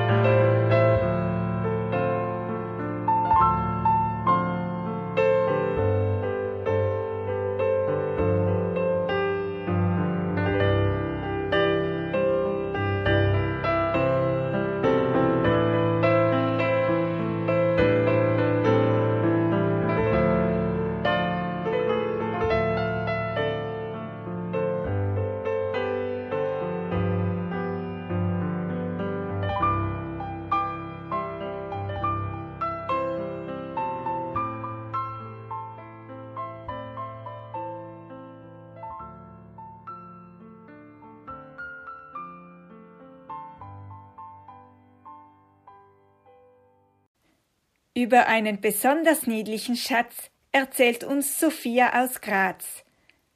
Sie hat so einen Schatz zu Hause. Ihr auch? Christkinds Lieblingskatze Lissy. Auf einem Bauernhof lebt ein niedliches kleines Kätzchen. Es heißt Lissy. Und es ist so putzig, dass es alle anderen Bewohner des Bauernhofes spielend um den Finger wickelt. Heckt Lissy einen Streich aus und wird dabei erwischt, legt es ganz treuherzig und lieb. Und schon kann man Lisi nicht mehr böse sein. Lisi liebt vor allem Milch. Keine Gelegenheit verpasst sie, um an die weiße Köstlichkeit heranzukommen. Einmal hat sie sogar Pferd, dem Pferdchen Valentin seine Milch stibitzt. Während Valentin auf der Koppel war, hat Lissy heimlich still und leise einen Trog leer geschlabbert. Auch im Kuhstall ist Lissy regelmäßig zu Gast. Sie liebt die Wärme und den Duft des Strohs. Und natürlich die vollen Milcheimer. In ihrer Neugier hat sie beinahe eine Kanne frisch gemolkene Milch umgestoßen. Heute ist ein besonderer Tag für alle am Bauernhof. Zwei Wochen vor Weihnachten können die Leute der Umgebung auf dem Bauernhof einkaufen. Fleisch, Eier, Käse und natürlich auch Milch stehen zum Kauf bereit. Lissy hat es sich auf dem Heuboden bequem gemacht und beobachtet das Kommen und Gehen der Menschen. Da plötzlich entdeckt Lissy etwas wirklich Fabelhaftes. Vor den Ställen hat der Bauer einen Karren mit Stroh aufgestellt und daneben steht eine Flasche mit Milch. Was für eine Ge Gelegenheit. Als es dunkel ist, klettert Lissy aus ihrem Versteck und tapst auf die Milchflasche zu. Gib acht, Kätzchen, warnen die Eulen Lissy. Aber es geht alles gut. Frex, Frechdachs Lissy hat es mal wieder allen gezeigt. Frohe Weihnachten. Frohe Weihnachten auch von Mama Renate und von Papa Helmut.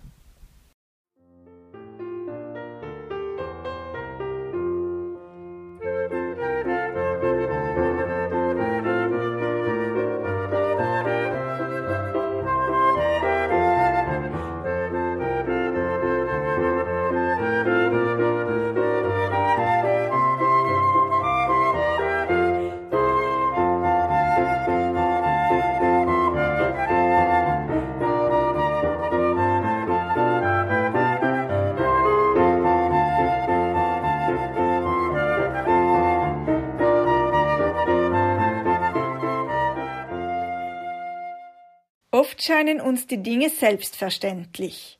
Ein Glas frisches Wasser, ein warmer Tee an kalten Wintertagen, eine entspannende heiße Dusche, eine köstliche Suppe, die weiße Schneedecke im Winter. Für all das und vieles mehr braucht es Wasser. Wasser ist kostbar und wir können viel von Wasser lernen. Davon erzählt die folgende Geschichte, gelesen von Brigitte. Die Reise des Wassertröpfchens Blub. Es war heiß oben im Gebirge. Sogar das Quellwasser stand kurz vorm Verdampfen. Da entsprang einem Wassertröpfchen die Idee, in die Rinnen seiner Vorfahren zu fließen. Dieses Wassertröpfchen heißt Blub. Von ihm und seiner Reise handelt diese Geschichte. Bereit für ein Abenteuer? Hier bleiben könnte ich nur, wenn ich vom Weg abkomme. Doch was geschieht dann mit mir? Verdampfe ich? Versickere ich? Schleckt mich jemand auf? Mit keiner dieser Vorstellungen kann Blub sich anfreunden. Von nun an hat er Größeres vor. Er kennt von klein auf seine Bestimmung. Jeder seiner Spezies hat dieselbe. Sie lautet, ich will ankommen, und zwar im Ozean. Das ist seine Mission. Heute will er aufbrechen. Seinen Sinn des Lebens kennt er. Fließen, fließen, um anzukommen, nicht mehr und nicht weniger. Eigentlich ganz schön viel.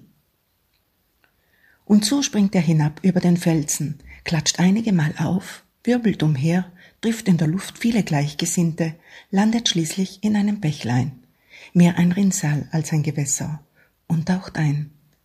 Ein Zurück gibt es jetzt nicht mehr, mit zunehmender Geschwindigkeit nicht einmal ein Abkommen vom Weg. Achtung, Wasserflasche, rufen einige weiter vorne. Tatsächlich, Menschen stehen erschöpft herum, einer sogar mit schmutzigen Stiefeln mitten im schönen Rinnsal. Rundherum sprudelt es. In der Hand hält der Mann eine Flasche, die Öffnung bedrohlich in ihre Richtung geschwenkt. Was tun die da? ruft Blub den anderen zu. Weißt du das nicht? Wir sind Durstlöscher. Mehr noch, wir sind überlebensnotwendig für die Menschen. Überlebensnotwendig. Das heißt, wir retten Leben. Ja, manchmal auch das. Was passiert mit denen, die in die Flasche geraten? Keine Sorge, wir treffen sie in ein paar Tagen wieder. Aha, wo sind sie bis dahin? Das willst du nicht wissen.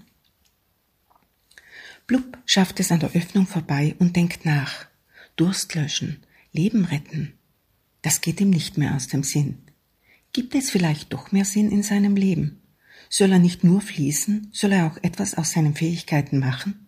Immerhin kann er etwas, das für andere von großer Bedeutung ist. Etwas, das ihm in die Wiege gelegt wurde.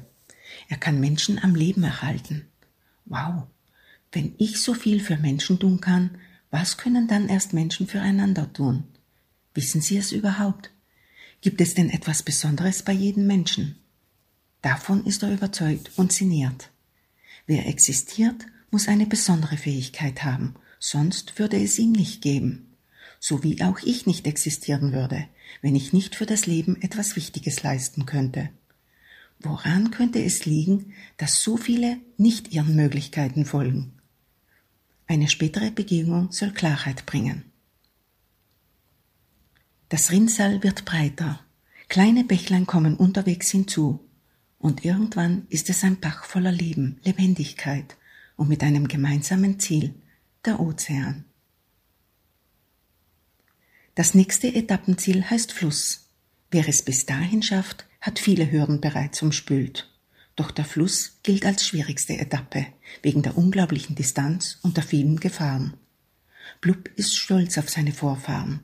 Tausende von Jahren haben sie einen Weg gesucht, um zum Ozean zu gelangen. Tausende von Jahren mussten sie Umwege machen, geradewegs zum Ziel zu kommen. Klappte kaum irgendwo. Immer gab es Hindernisse. Andererseits, ein paar tausend Jahre sind im Verhältnis zur Lebensdauer eines Flusses eine relativ kurze Zeit.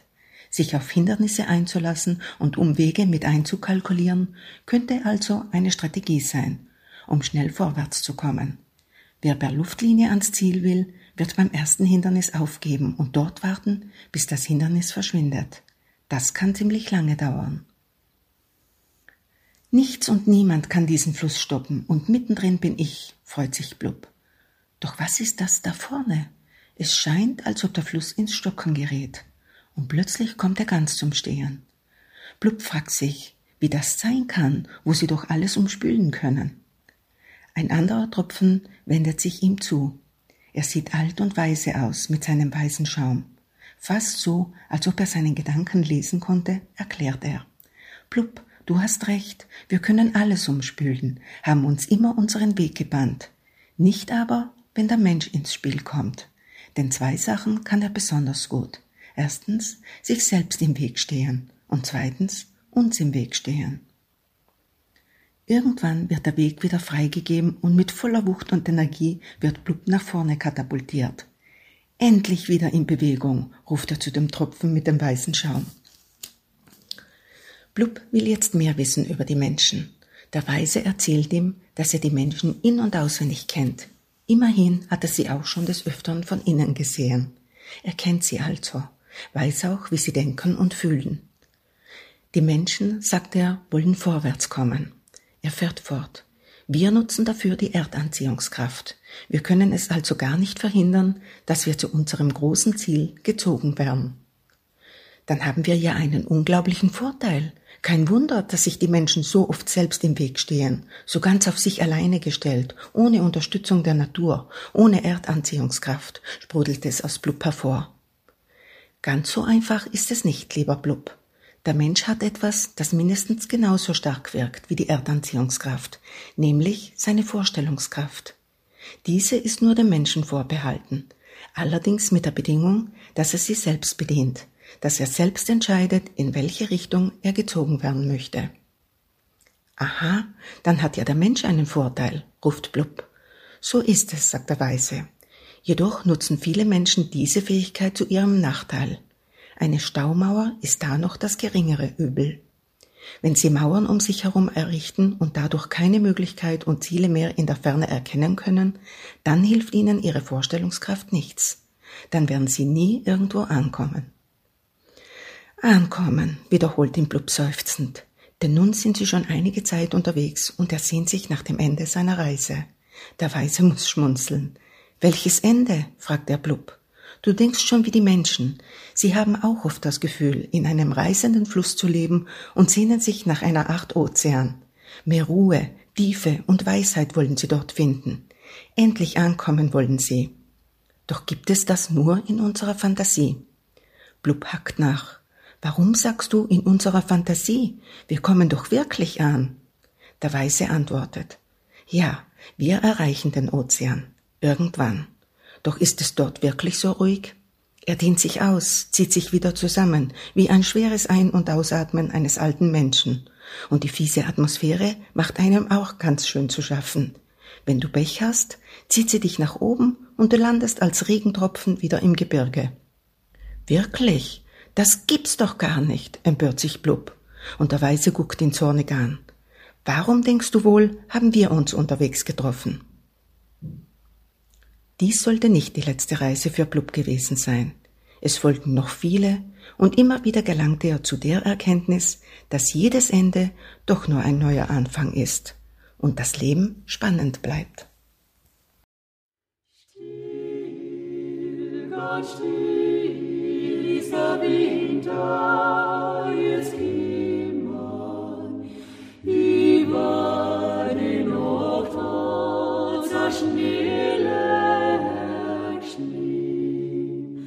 Aufwärts an Kirchland sein noch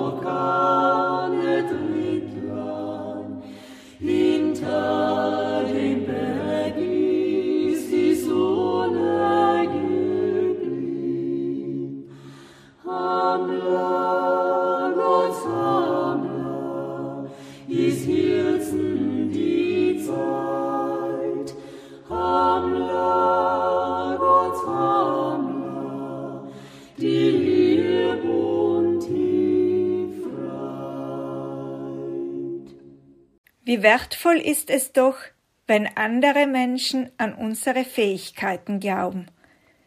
So wie in der folgenden Geschichte, gelesen von meiner Mutter Frieda. Wir können dadurch unsere Fähigkeiten weiter entfalten und wachsen. Was sind eure Fähigkeiten? Glaubt ihr auch selber an eure Fähigkeiten? Anschließend an die Geschichte hört ihr ein Lied des Chores Helios aus Gröden. In diesem Chor singt Romina mit, die viele von euch kennen. Der Glaube einer Mutter, eine weiße Geschichte. Diese Geschichte trug sich vor weit über 100 Jahren zu. Thomas war ein wissbegieriger, kleiner Junge. Daher konnte er es kaum erwarten, endlich in die Schule zu kommen. Da er jedoch seit seiner Geburt schwerhörig war, tat er sich dann schwer, den Erklärungen und Anweisungen seiner Lehrer zu folgen. Eines Tages überreichte ihm der Schulleiter einen versiegelten Brief, welchen er seiner Mutter aushändigen sollte. Als die Frau dieses Schreiben las, traten ihr Tränen in die Augen. Besorgt wollte Thomas wissen, was in dem Brief geschrieben stand. Da las ihm seine Mutter Folgendes vor. Ihr Sohn verfügt über außergewöhnliche Begabungen. An unserer Schule fehlen uns die Möglichkeiten, den Jungen zu fördern. Daher bitten wir Sie, Ihren Sohn selbst zu unterrichten. Jahre später machte Thomas weltweit Schlagzeilen, denn er galt mittlerweile als einer der größten Erfinder seiner Zeit. Als er nach dem Tod seiner Mutter ihre Unterlagen durchsah, entdeckte er dabei den Brief, welchen er damals von der Schule erhalten hatte. Als er diesen las, traten ihm, wie damals seiner Mutter, Tränen in die Augen. Es stand geschrieben, Ihr Sohn ist nicht nur schwerhörig, sondern auch geistig behindert. Daher können wir ihn an unserer Schule nicht weiter unterrichten. Nach einer Geschichte von Gisela Rieger.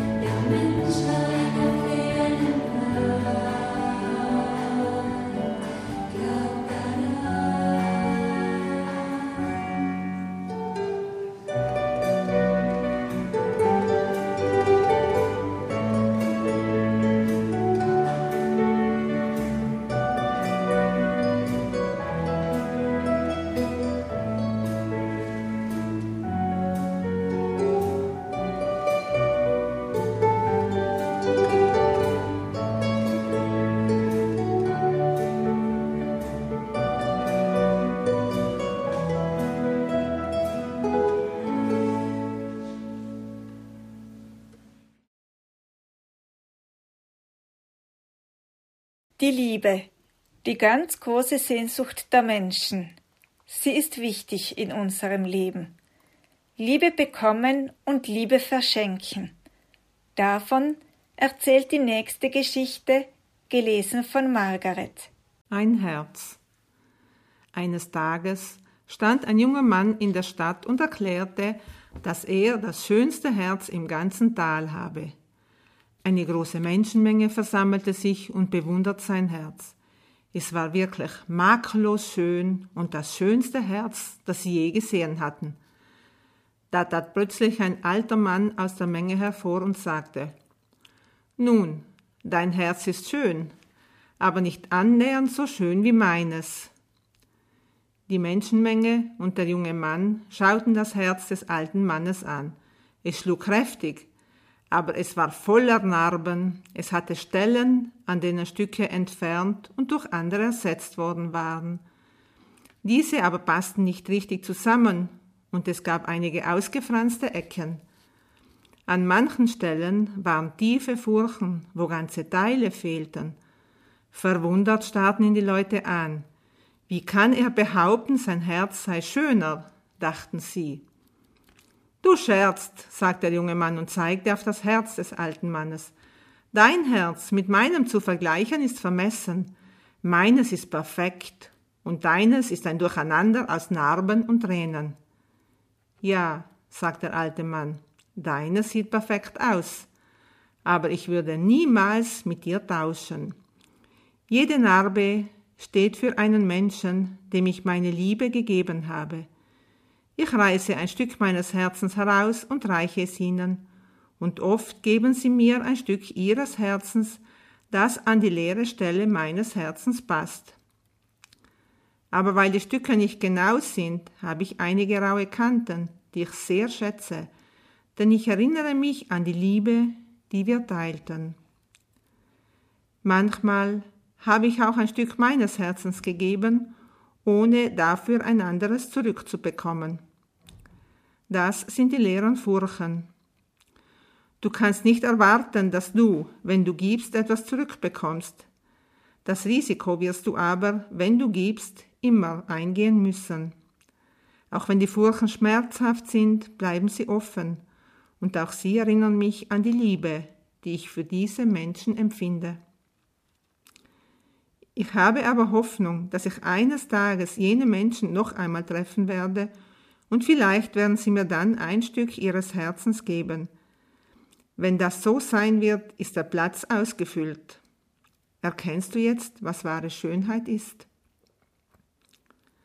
Der junge Mann stand still da, und Tränen rannen über seine Wangen.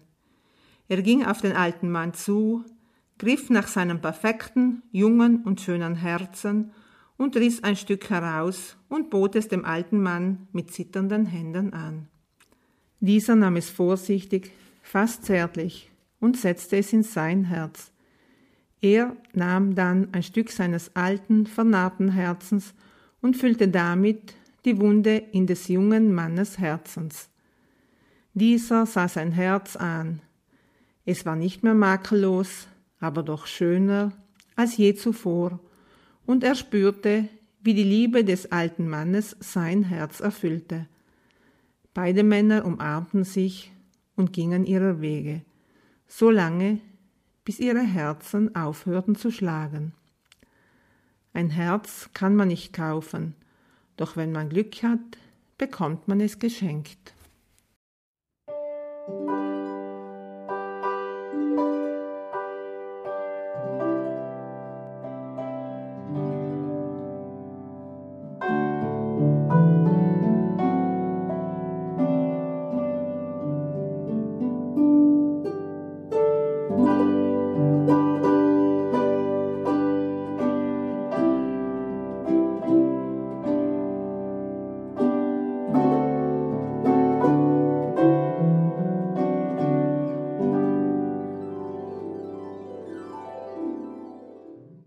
Hallo liebe Zuhörer und Zuhörerinnen. Ich bin Andrea, die neue pädagogische Mitarbeiterin und habe seit Mitte November Jennys Arbeit inne. Somit bin ich für die Freizeitgestaltung und die Organisation von Veranstaltungen zuständig. Heute möchte ich euch von meinen Schätzen des Alltags erzählen. Mein größter Schatz sind meine Familie und meine Freunde. Sie sind es, die mir in jeder Situation zur Seite stehen, mein Anker. Außerdem zähle ich zu meinen Schätzen jeden Menschen, der mir durch seine Gesellschaft den Alltag versüßt. Denn diese zwischenmenschlichen Beziehungen machen das Gewöhnliche außergewöhnlich. Füreinander da zu sein und miteinander Zeit zu verbringen, ist das Schönste für mich. Nun möchte ich euch eine kleine Weihnachtsgeschichte vorlesen. Sie heißt Die kleine Eule. Es war einmal eine kleine Eule, die in einem Wald am Rande einer Stadt lebte. Sie genoss das Beisammensein mit ihrer Familie und die Ruhe, die im Wald herrschte. Sie saß mit ihrer Familie bei jedem Essen, sei es beim Frühstück, Mittag und Abendessen zusammen, sie aßen gemeinsam und sprachen über dies und jenes. Sie waren füreinander da und verbrachten viel Zeit miteinander.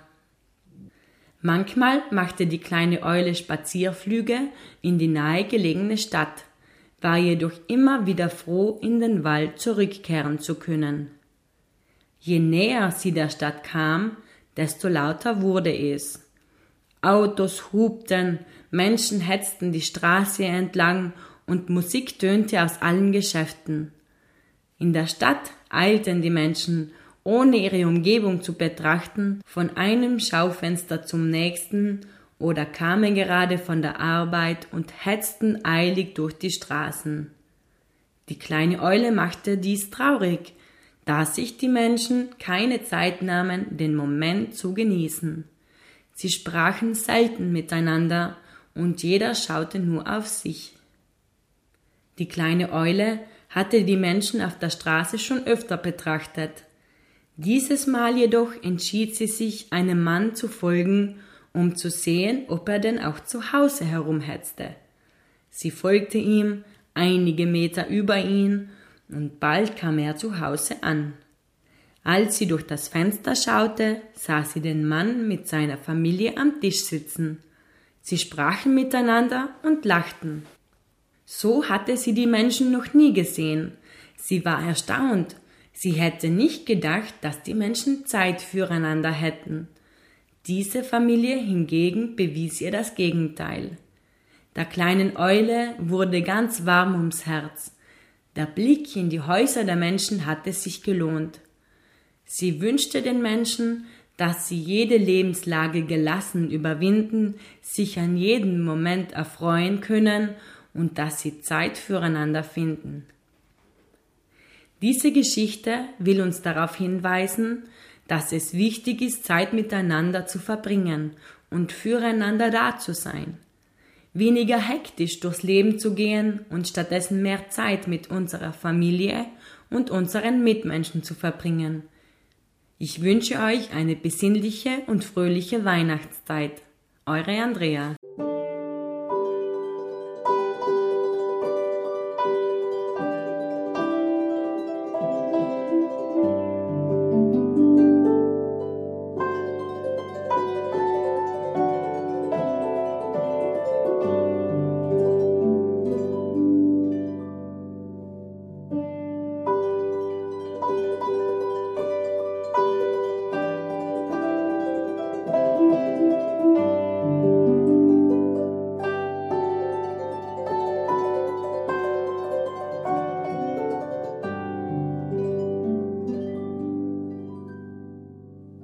Heuer können wir einander Zeit schenken und Zeit miteinander verbringen.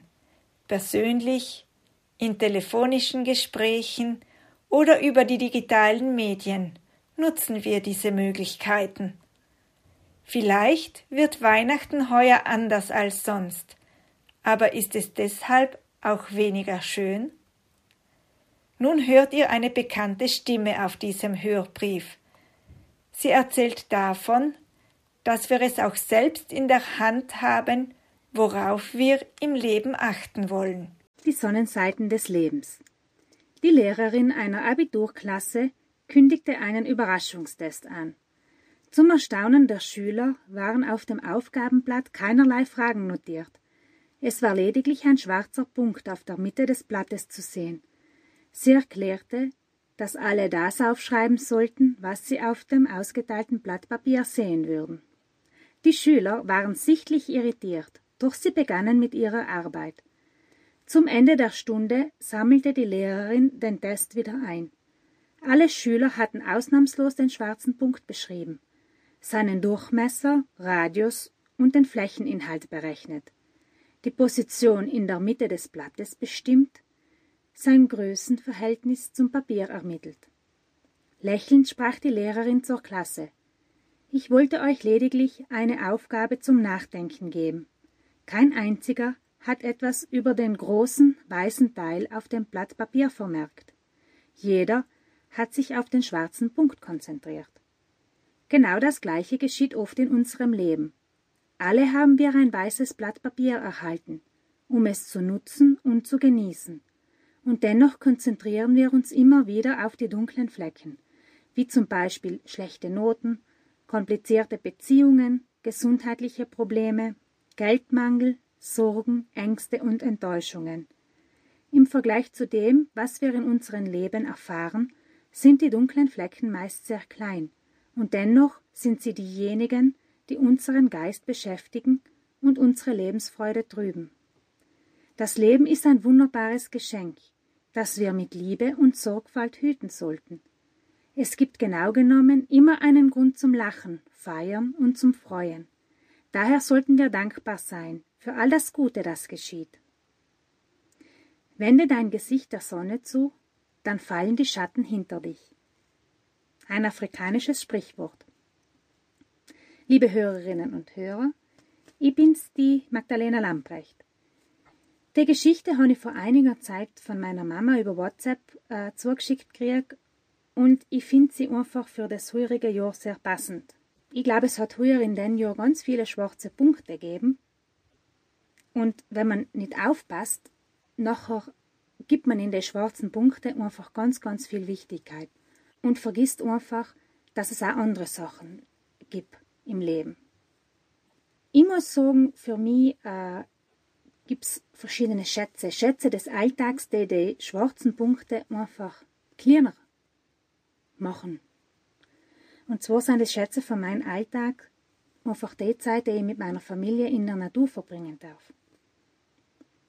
Die Ida ist jetzt noch bald zehn Monate alt und ich muss sagen, es ist ein ganz großes Glück, dass sie auch so gern wie ich und der Martin und der Paul in der freien Natur ist. Wir genießen jeden Moment, wo der Martin frei hat, draußen zu sein. Wir packen unseren Rucksack zusammen, die jeder kommt in den Rucksack rein, in der Krags rein, und wir gehen wandern oder wir gehen auf den Berg.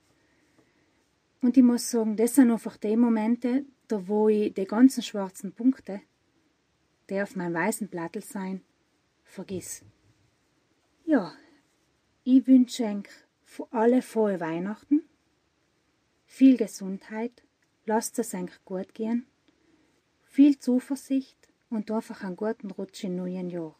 Alles Gute, vielen Dank, die Magdalena.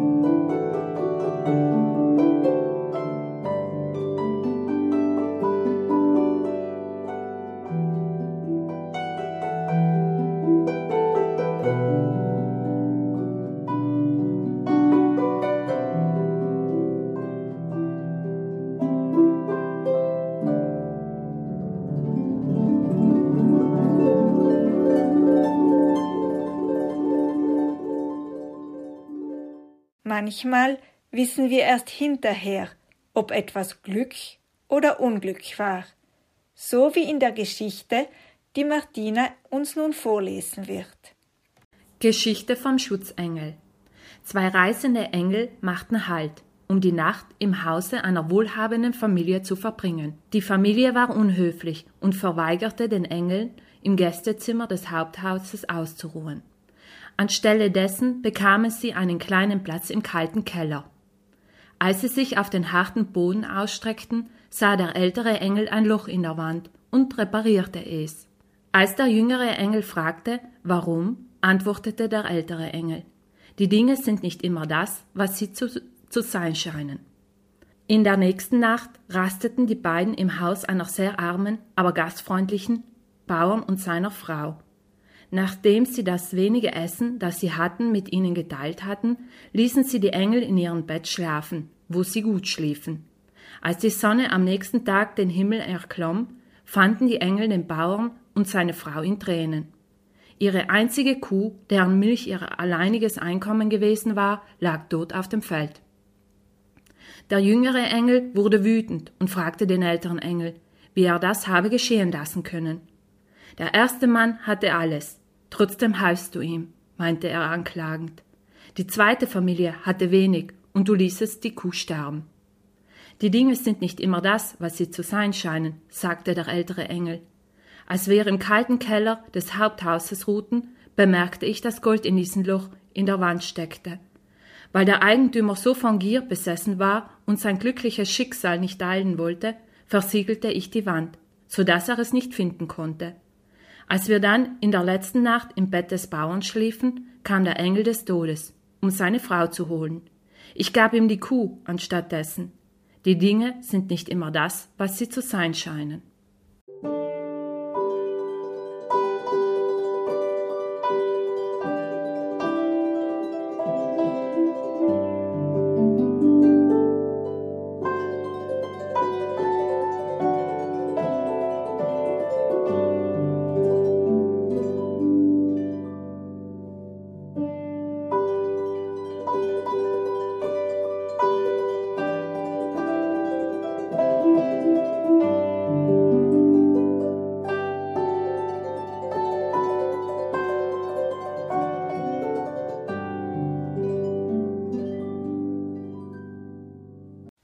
Unsere Gedanken begleiten uns durch unseren Alltag als Vorstellungen, Erinnerungen, Bewertungen und Wissen helfen sie uns, unsere Ziele zu verfolgen und unseren Alltag zu planen. Manche Gedanken sind positiv, geben uns Mut und richten uns auf. Andere ziehen uns hinunter und hindern uns daran, das wahrzunehmen, was uns wirklich umgibt. Sandra Auer liest uns nun einen Text vor. Er spricht von einem besonderen Schatz in unserer Gedankenwelt, der Fähigkeit und der Möglichkeit, die Perspektive immer wieder zu ändern. Hört, was dabei herauskommen kann und macht von dieser eurer Fähigkeit Gebrauch. Perspektivwechsel Advent heißt warten. Nein, die Wahrheit ist, dass der Advent nur laut und schrill ist. Ich glaube nicht, dass ich in dieser Woche zur Ruhe kommen kann, dass ich den Weg nach innen finde, dass ich mich ausrichten kann auf das, was kommt. Es ist doch so, dass die Zeit rast. Ich weigere mich zu glauben, dass etwas Größeres in meine Welt hineinscheint, dass ich mit anderen Augen sehen kann. Es ist doch ganz klar, dass Gott fehlt. Ich kann unmöglich glauben, nichts wird sich ändern. Es wäre gelogen, würde ich sagen, Gott kommt auf die Erde. Und nun lese ich den Text von unten nach oben. Gott kommt auf die Erde. Es wäre gelogen, würde ich sagen, nichts wird sich ändern. Ich kann unmöglich glauben, dass Gott fehlt. Es ist doch ganz klar, dass ich mit anderen Augen sehen kann, dass etwas Größeres in meine Welt hineinscheint. Ich weigere mich zu glauben, dass die Zeit rast. Es ist doch so, dass ich mich ausrichten kann auf das, was kommt. Dass ich den Weg nach innen finde. Dass ich in dieser Woche zur Ruhe kommen kann. Ich glaube nicht, dass der Advent nur laut und schrill ist. Nein, die Wahrheit ist, Advent heißt warten.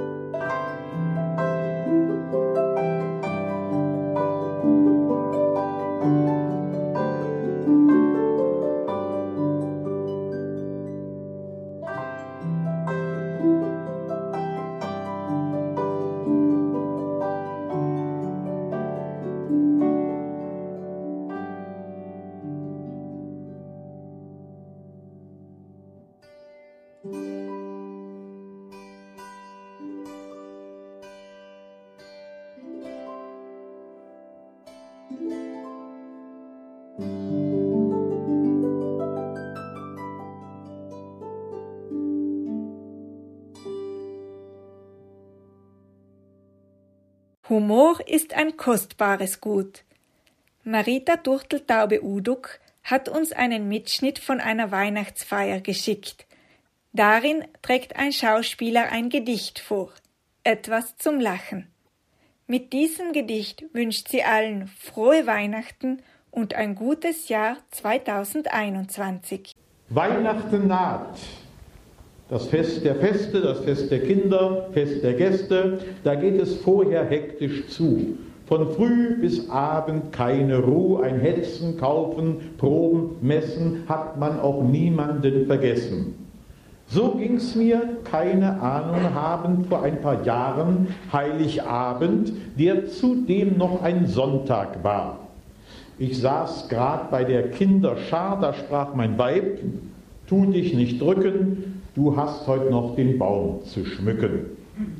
Da Einspruch meistens mir nichts nützt, habe ich kurz darauf schon geschwitzt, den Baum gestutzt, gebohrt, gesägt und in den Ständer eingelegt. Dann kamen Kugeln, Kerzen, Sterne, Krippen, Figuren mit Laterne. Zum Schluss, ja Himmel, Donnerwetter, nirgends fand ich das Lametta.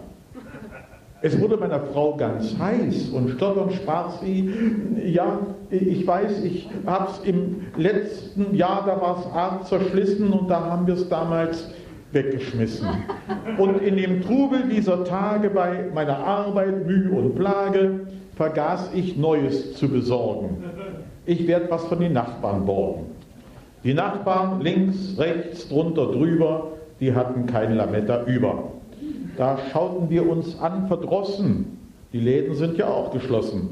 So sprach ich denn zu meinen Knaben, hört zu. Wer werden heuer haben einen Baum altdeutscher Stil, weil hm, mir Lametta nicht gefiel. Da gab es Heulen, Schluchzen, Tränen, und ich gab nach den Schmerzfontänen, hört endlich auf mit dem Gezeter, ihr kriegt einen Baum mit viel Lametta. Zwar konnte ich da noch nicht begreifen, woher ich nehme die Silberstreifen, doch gerade als ich sucht mein Messer, da les ich Hengstenberg Mildessa. Es war die Sauerkrautkonserve.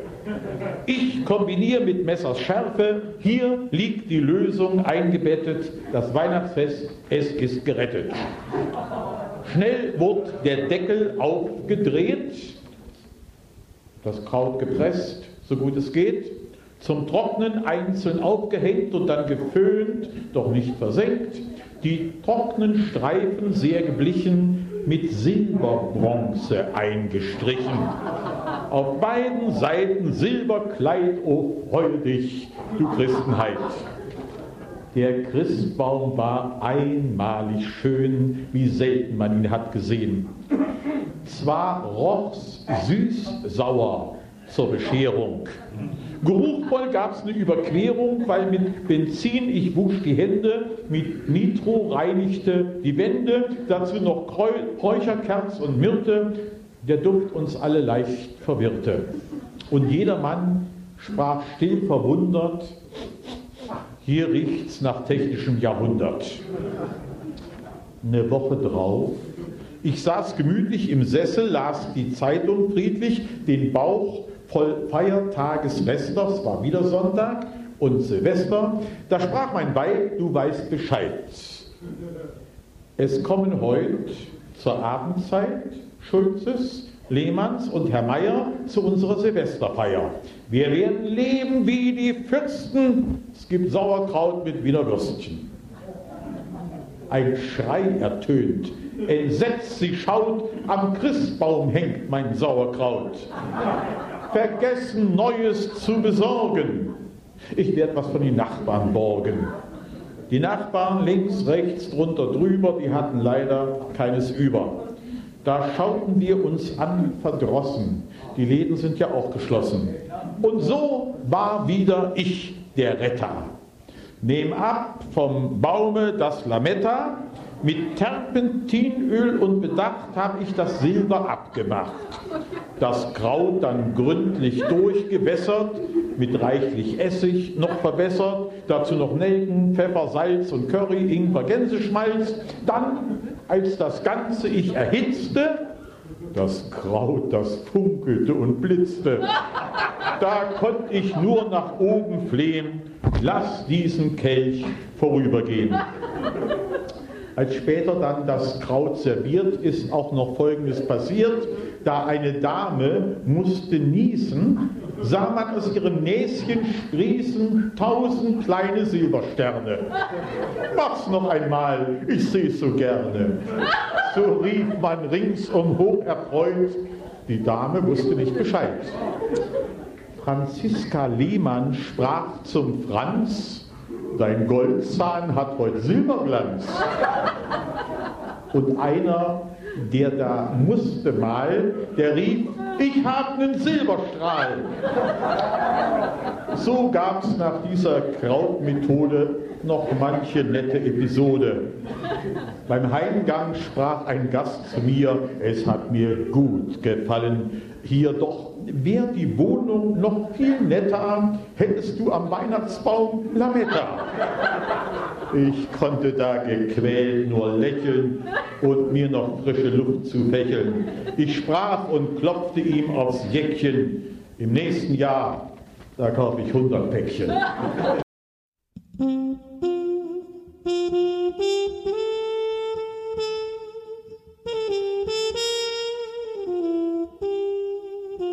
Mm-hmm.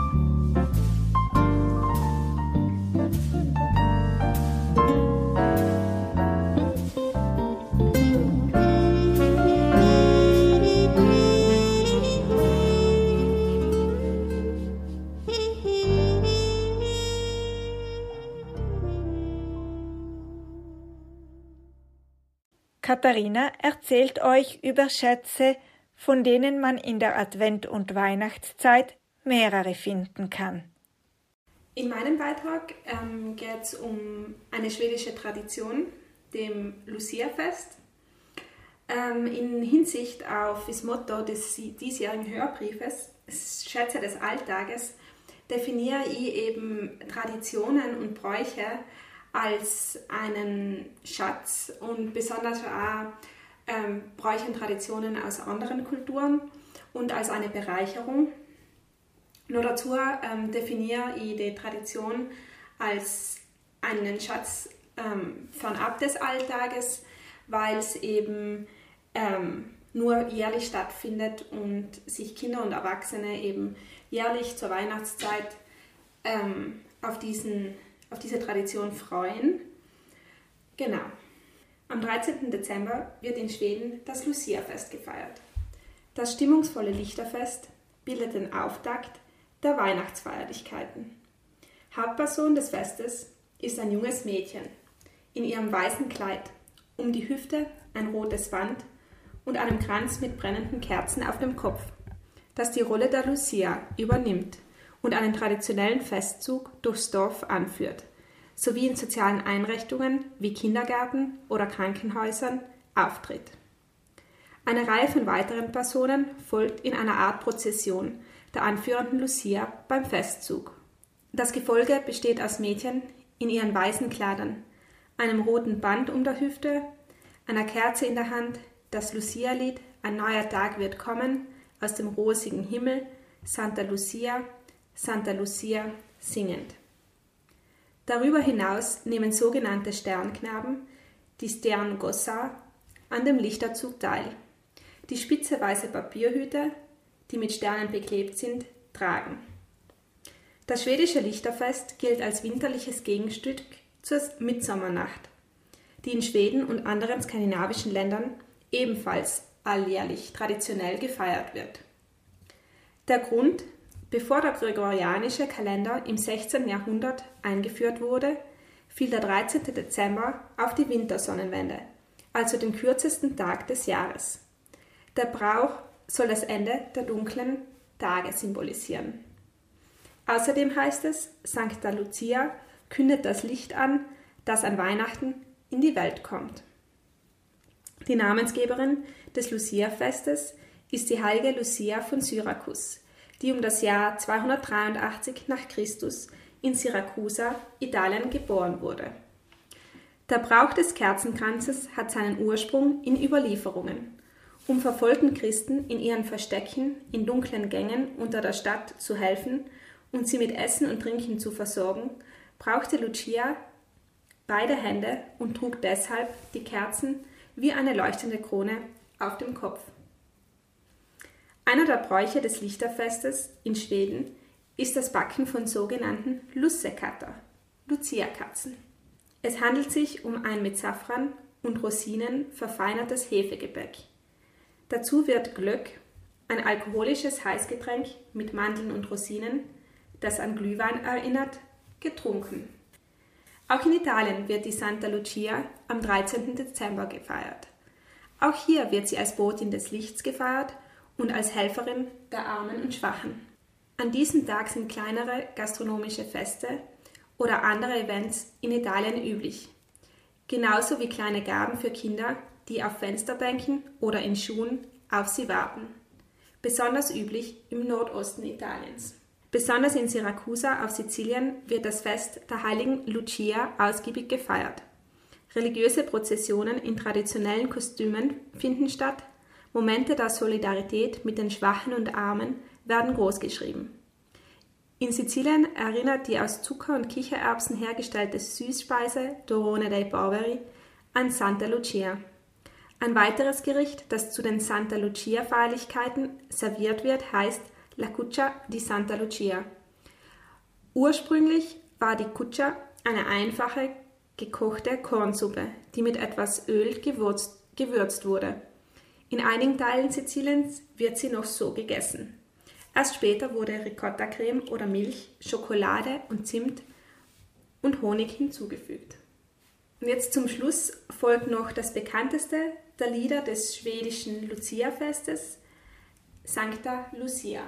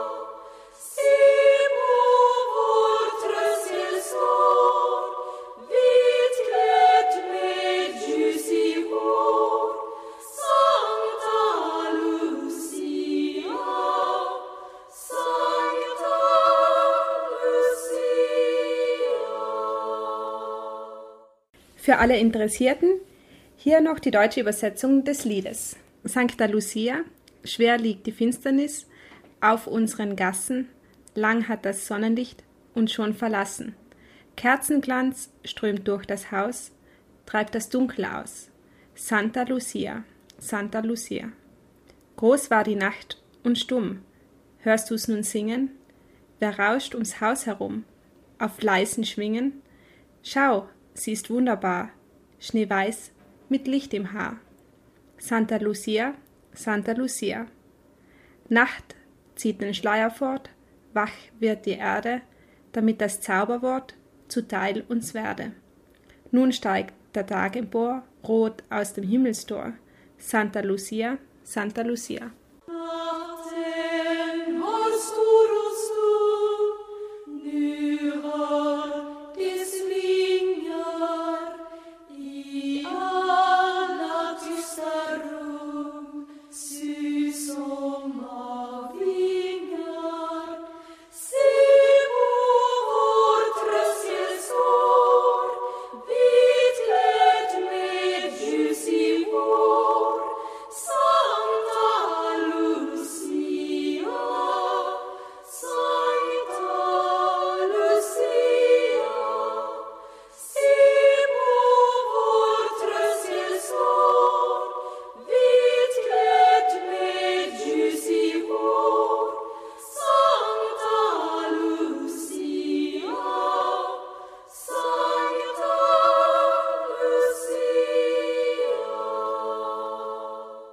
Es ist schön, wenn wir aneinander denken und dies einander auch zeigen. Liebe Menschen schicken euch Weihnachtsgrüße. Ich bin die Greif Christine und Weihnachten ist für mich die Zeit der Besinnung und da gefällt mir ganz fest gut die Weihnachtsgeschichte, weil ich noch so eine CD, wo das alles so ist der Josef und die Maria und das, das gefällt mir so gut. Da kriege ich ganz ein weihnachtliches Gefühl. Das tut mir richtig gut, wenn ich das höre. Und die Weihnachtsmeditation mache ich auch. Das gibt mir richtig viel. Und die Weihnachtsliedlen. Eigentlich alle einmal einen besinnlichen Advent und ganz eine gute Weihnachtszeit und käm's gut rein ins neue Jahr. Eure Christine.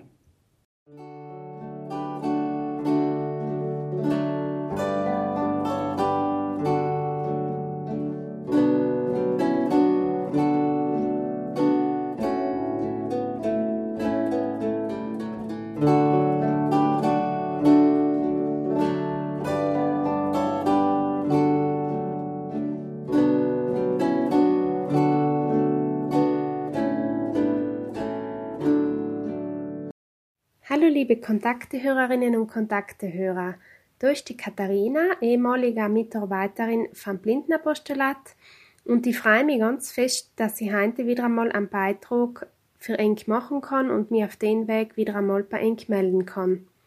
In der Zwischenzeit haben sich unsere Wege ja leider weitgehend getrennt, aber auch wenn wir uns nicht mehr oft sagen oder hören, muss ich sagen, dass ich ganz oft auf Enk denke, bald fällt mir der eine in und bald der andere und ich denke mal, wie wird es denen pagieren und was macht das so? Und in der Zeit jetzt auch einfach nochmal ein bisschen mehr.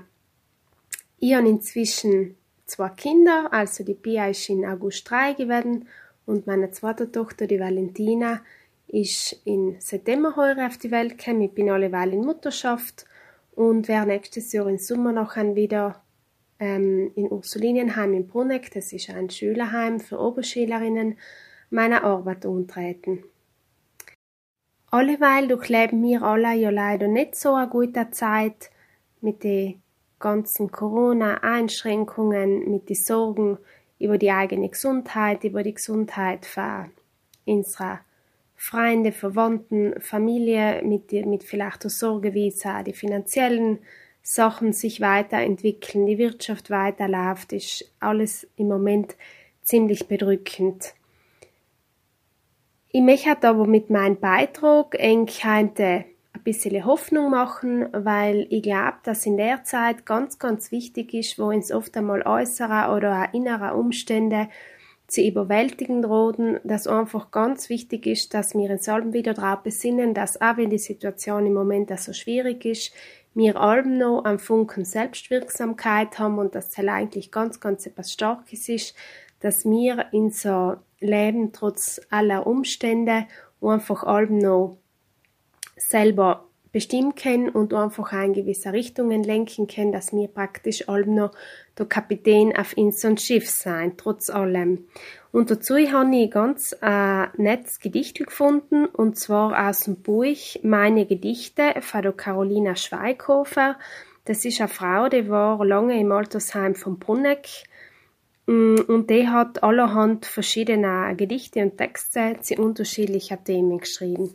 Und daraus, aus dem Büchel, möchte ich Enk jetzt einen, ähm, einen kurzen Text oder ein kurzes ähm, Gedicht vorlesen und das heißt Reine Handarbeit. Reine Handarbeit. Wir stricken unser Leben.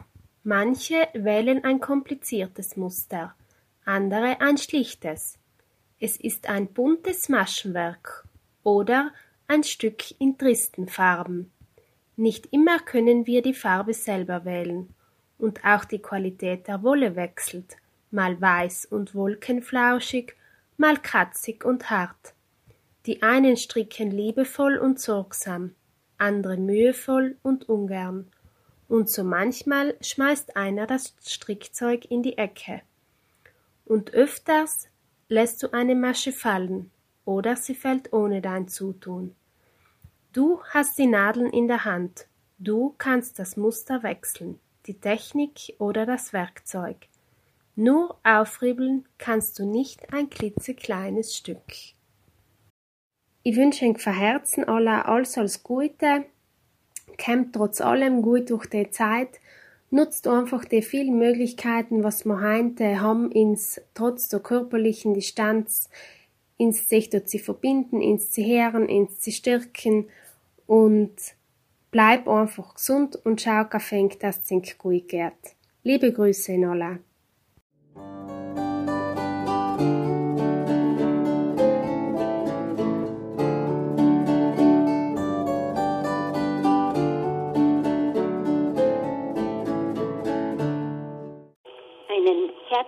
Gruß aus Salzburg sendet euch Agnes Klotz großen Respekt und Anerkennung möchte ich Elisabeth Kitzel und allen, die im Hause arbeiten, ausdrücken. Ihr müsst ja die Corona-Vorsichtsmaßnahmen beachten und noch dazu den Hausumbau berücksichtigen.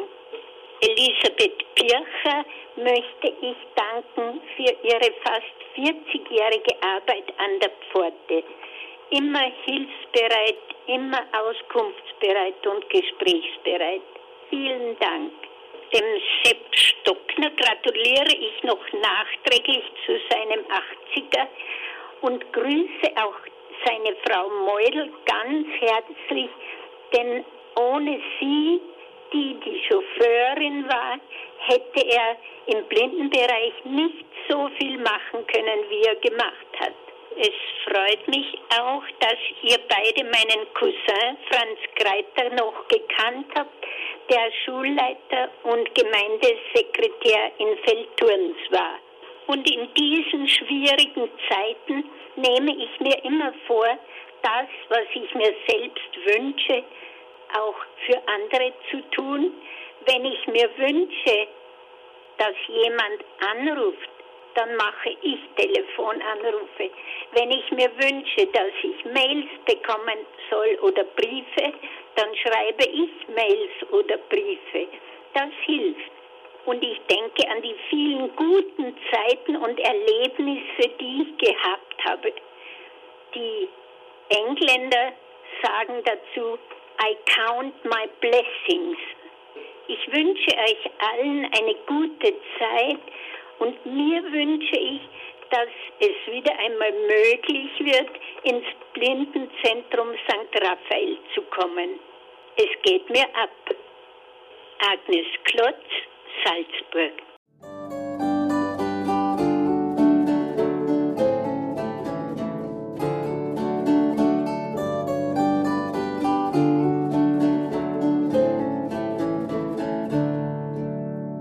Hallo, hier ist Philo, Philomena. Wünsche euch im In- und Ausland ein frohes Fest und ein gutes neues Jahr. Hoffentlich ist das nächste Jahr schöner und hoffe, dass die Urlauber wieder hier im Haus Urlaub machen dürfen. Meine Kraftquelle ist in der Bewegung. Nütze die Natur aus. Wenn es schneit, bin ich noch fröhlicher draußen in der frischen Luft. Und wenn die Sonne scheint, mache ich viele Spaziergänge. Hoffe, dass ihr es auch so machen könnt. Eine gute Zeit wünsche ich euch und ich hoffe, wir sehen uns das nächste Jahr im Haus.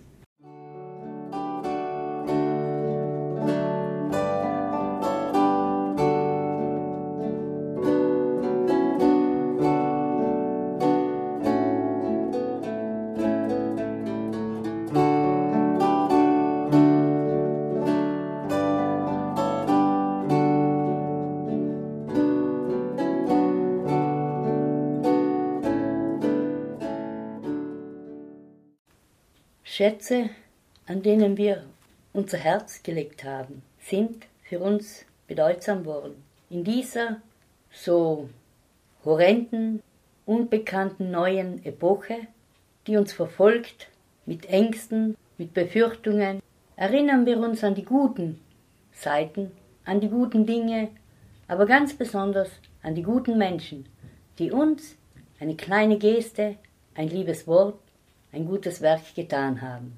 Aber auch erinnern wir uns an jene, die Not waren und wir es dazu mal nicht erkannt haben und jetzt uns womöglich ein Gewissen plagt, das hättest du sollen tun, dieses hättest du sollen machen. Gewiss, es wäre zu tun gewesen, aber nur dann, wenn wir es erkannt hätten und bewusst nicht wollten.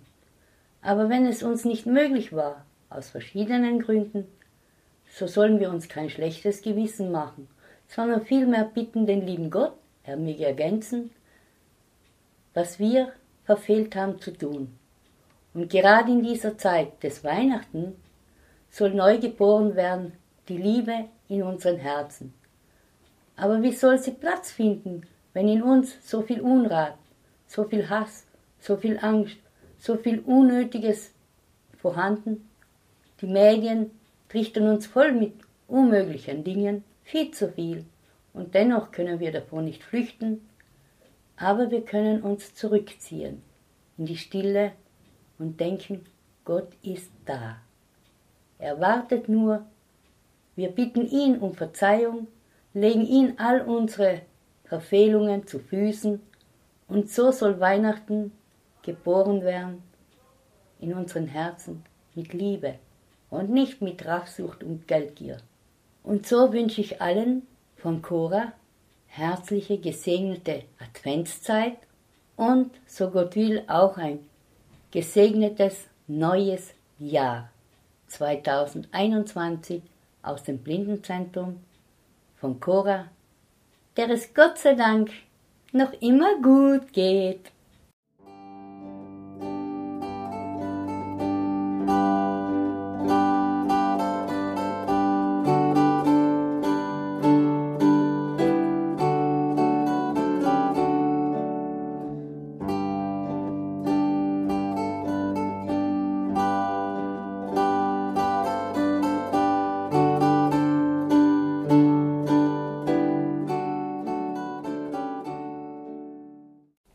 Die Zita.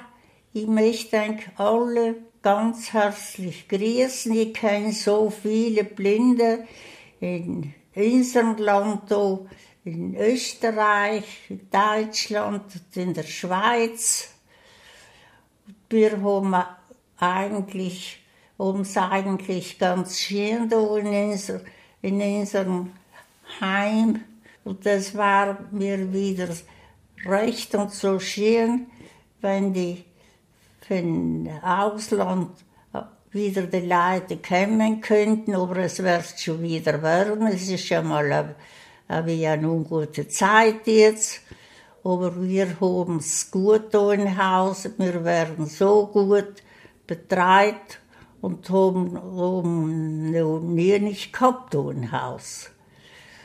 Und da möchte ich eigentlich all ganz ein schönes, ein schönes und ein frohes und ein gesegnetes Weihnachtsfest wünschen und dass im nächsten Jahr hoffentlich besser wird, also dass es wieder unsere Gäste von, der, von auswärts kommen können. Wir haben alle sehr, sehr vermisst, die wir kennen. Und dann möchte ja Haus da allen ein frohes und gesegnetes und glückliches und gesundes Weihnachtsfest wünschen und wirklich alles, alles Gute noch im neuen Jahr, dass eben alles wieder anders ausschaut.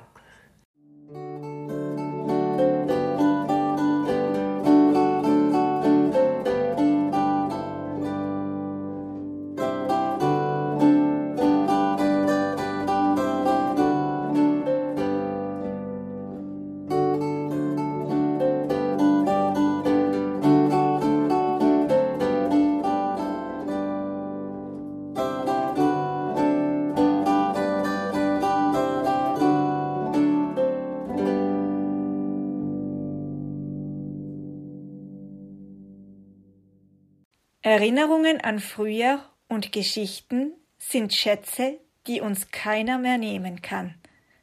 Darüber weiß Elisabeth zu erzählen. Anschließend hört ihr Barbara. Sie hat eine schöne Geschichte für uns und erzählt darüber, wie das Weihnachtsfest war, als sie ein Kind gewesen ist. Hallo, ich bin die Bircher Elisabeth. Weihnachten ist beziehungsweise die Adventszeit und Weihnachten ist meistens die Zeit, wo ich mich auch ganz gern bei Enk einmal auf der Kontakte melde. Ich möchte Enk alle ganz herzlich begrüßen. Ich bin die Elisabeth Bircher vom Blindenzentrum. Aufgrund des Coronas und ein bisschen verschiedene Krankheitsprobleme seien mir nicht in Sterzig, sondern nur in Bozen. Aber ich muss wirklich sagen, ich bin froh, dass ich noch in Bozen sein kann, weil ich einfach das Sterzing einfach ein bisschen problematischer finde, aus gesundheitlichen Gründen. Nachher, ich habe mir heute vorgenommen, ich will einfach mal ein bisschen erzählen, wie wir in Heiligen Abend feiern. Also bei uns ist der Heilige Abend eigentlich, muss ich sagen, schon in der Früh an, wo wir gemeinsam etwas machen. Und zwar gehen wir, wer irgendwie kann von der Familie, gehen wir das letzte Mal zur Rorate. Das ist um halb sieben in der Früh. Wir haben es ziemlich weit von äh, Berg oben ins Dorf zum Kirchen gehen. Nachher, äh, nach, nach Rorate gehen, gehen wir wieder gemeinsam heim und nachher wird nachher gemeinsam gefrühstückt und nachher halt, weil es sind auch die, die Geschäfte noch offen, werden halt nur die, die letzten Erledigungen gemacht. Und zu Mittag gibt es bei uns immer ganz etwas Spezielles, etwas, was man in ein Osttiroler braucht. Und zwar als Mittagessen gibt es eine Brennsuppe und einen, bei uns hat man gesagt, ein, Pla ein Plattelstock, das ist ein Gerbentag, da wird so ein Plattel gemacht, das ist ungefähr so ein zweieinhalb Zentimeter hoch und da wird dann eine Fülle gemacht von Mohn, Karobimehl und äh, Äpfel. Und die Fülle kommt dann auf das Blatt oben drauf und dann wird noch zerlassene Butter mit Vanillezucker draufgeben und wenn das nachher alles kalt ist, dann gibt's das zum Mittagessen. Nachmittag wird halt dann gemeinsam der Christbaum aufgerichtet. Und am Abend äh, war es dann, jeder hat seine Arbeit gemacht, bevor man sich gemeinsam in, in Haus getroffen hat. Die anderen, weil wir haben auch eine Landwirtschaft gehabt. Die einen waren im Stall, die anderen waren so in ein bisschen Krippe herrichten und äh, Christbaum aufrichten. Das ist schon so zwischen Nachmittag und von Abendessen passiert.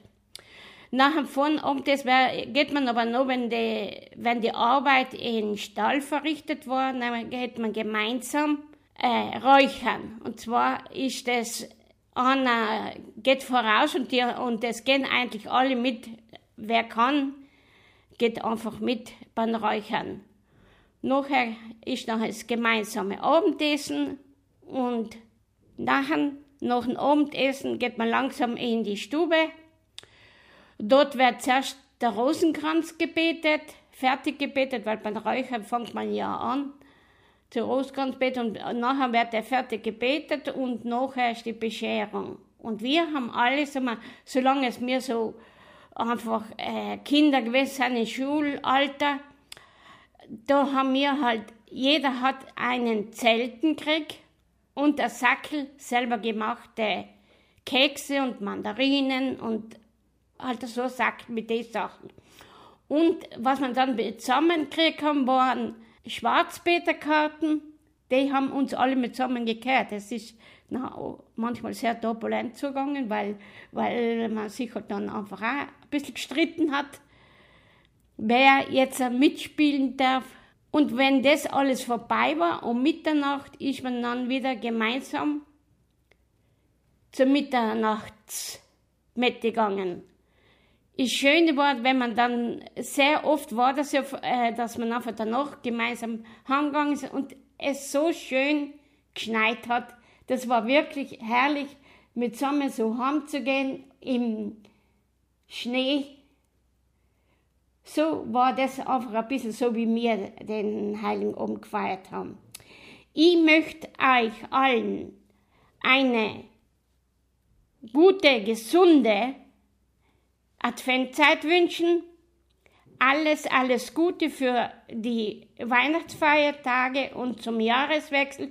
Es wird heuer alles ein bisschen anders laufen durch den Corona, aber wir machen einfach das Beste draus. Vielen Dank, bis zum nächsten Mal, die Elisabeth.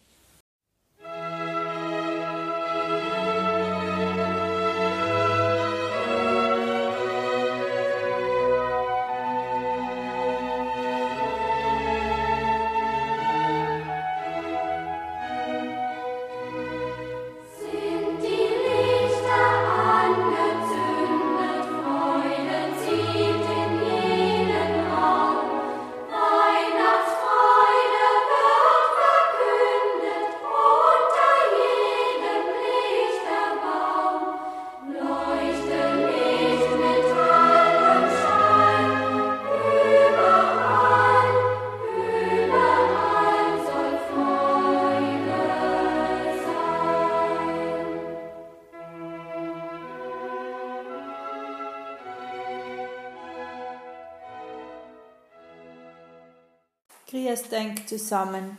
Heute möchte ich eigentlich einen Beitrag bringen. Max Bollinger. Das Hirtenlied. Es war einmal ein alter Hirte, der die Nacht liebte und um den Lauf der Gestirne wusste. Auf seinen Stock gestützt, den Blick zu den Sternen erhoben, stand der Hirte auf dem Felde. Er wird kommen, sagte er. Wann wird er kommen? fragte der Enkel. Bald. Die anderen Hirten lachten. Bald, höhnten sie. Das sagst du nun seit Jahren. Der Alte kümmerte sich nicht um ihren Spott. Nur der Zweifel, der in den Augen des Enkels aufflackerte, betrübte ihn. Wer sollte, wen, wenn er starb? Die Weissagungen der Propheten weitertragen, wenn er doch bald käme. Sein Herz war voller Erwartung. Wird er eine goldene Krone tragen? unterbrach der Enkel seine Gedanken. Ja, und ein silbernes Schwert. Ja, und einen purpurnen Mantel. Ja, ja, ja, ja. Der Enkel war zufrieden. Der Junge saß auf einem Stein und spielte auf seiner Flöte. Der Alte lauschte, der Junge spielte von Mal zu Mal schöner. Rainer, er übte am Morgen und am Abend, Tag für Tag. Er wollte bereit sein, wenn der König kam. Keiner spielte so wie er. Würdest du auch für einen König ohne Krone ohne Schwert, ohne Purpurmantel spielen? fragte der Alte. Nein, sagte der Enkel, wie sollte ein König ohne Krone, ohne Schwert, ohne Purpurmantel ihn für sein Lied beschenken? Mit Gold und mit Silber, er würde ihn reich machen. Und die anderen würden staunen, ihn beneiden. Der alte Hirte war traurig. Ach, warum versprach er dem Enkel, was er selbst nicht glaubte? Wie würde er denn kommen? Auf Wolken, aus dem Himmel, aus der Ewigkeit als Kind, arm oder reich, bestimmt ohne Krone, ohne Schwert, ohne Purpurmantel und doch mächtiger als alle anderen Könige. Wie sollte er das dem Enkel begreiflich machen? Eines Nachts standen die Zeichen am Himmel nach denen der Großvater Ausschau gehalten hatte. Die Sterne leuchteten heller als sonst über der Stadt Bethlehem. Stand ein großer Stern und dann erschienen die Engel und sangen und sagten, Fürchtet euch nicht, euch ist heute der Heiland geboren der Junge lief voraus, dem Licht entgegen. Unter dem Fell auf seiner Brust spürte er die Flöte. Er lief so schnell er konnte. Da stand er als erster und starrte auf das Kind. Es lag in Windeln gewickelt, in einer Krippe ein Mann und eine Frau, betrachteten es froh, die anderen Hirten, die ihn eingeholt hatten, fielen vor dem Kind auf die Knie, der Großvater betete es an. War das nun der König, den er ihn versprochen hatte? Nein, das musste ein Irrtum sein, nie würde er hier sein, Lied spielen. Er drehte sich um, enttäuscht, vom Trotz erfüllt. Aber dann hörte er das Kind weinen.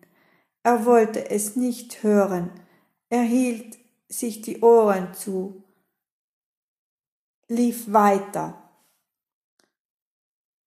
Doch das Weinen verfolgte ihn, ging ihm zu Herzen, zog ihn zurück zur Krippe. Da stand er nun zum zweiten Mal. Er sah, wie Maria und Josef und auch die Hirten erschrocken das weinende Kind zu trösten versuchen. Vergeblich. Was fehlt ihnen nur? Da konnte er nicht anders. Er zog die Flöte aus dem Fell und spielte sein Lied. Das Kind wurde still. Der letzte Schluchzer in seiner Kehle verstummte. Er schaute den Jungen an und lächelte. Da wurde er froh und spürte, wie das Lächeln ihm reicher machte, als Gold und Silber. Ja, das ist ein kleiner Beitrag, den ich ein Kind schenken möchte. Und jetzt möchte ich noch ein bisschen erzählen, was wir so als Kinder erlebt haben. Ich kann mich noch ganz genau erinnern, ich bin einmal im Kinderzimmer gestanden und meine Geschwister rundum und um. Und es war Adventszeit. Und nachher auf einmal sagen sie, da ist halt mal das Licht da, da hinten. Und dann haben sie gesagt, Barbara, Kim, schau mal da raus beim Fenster.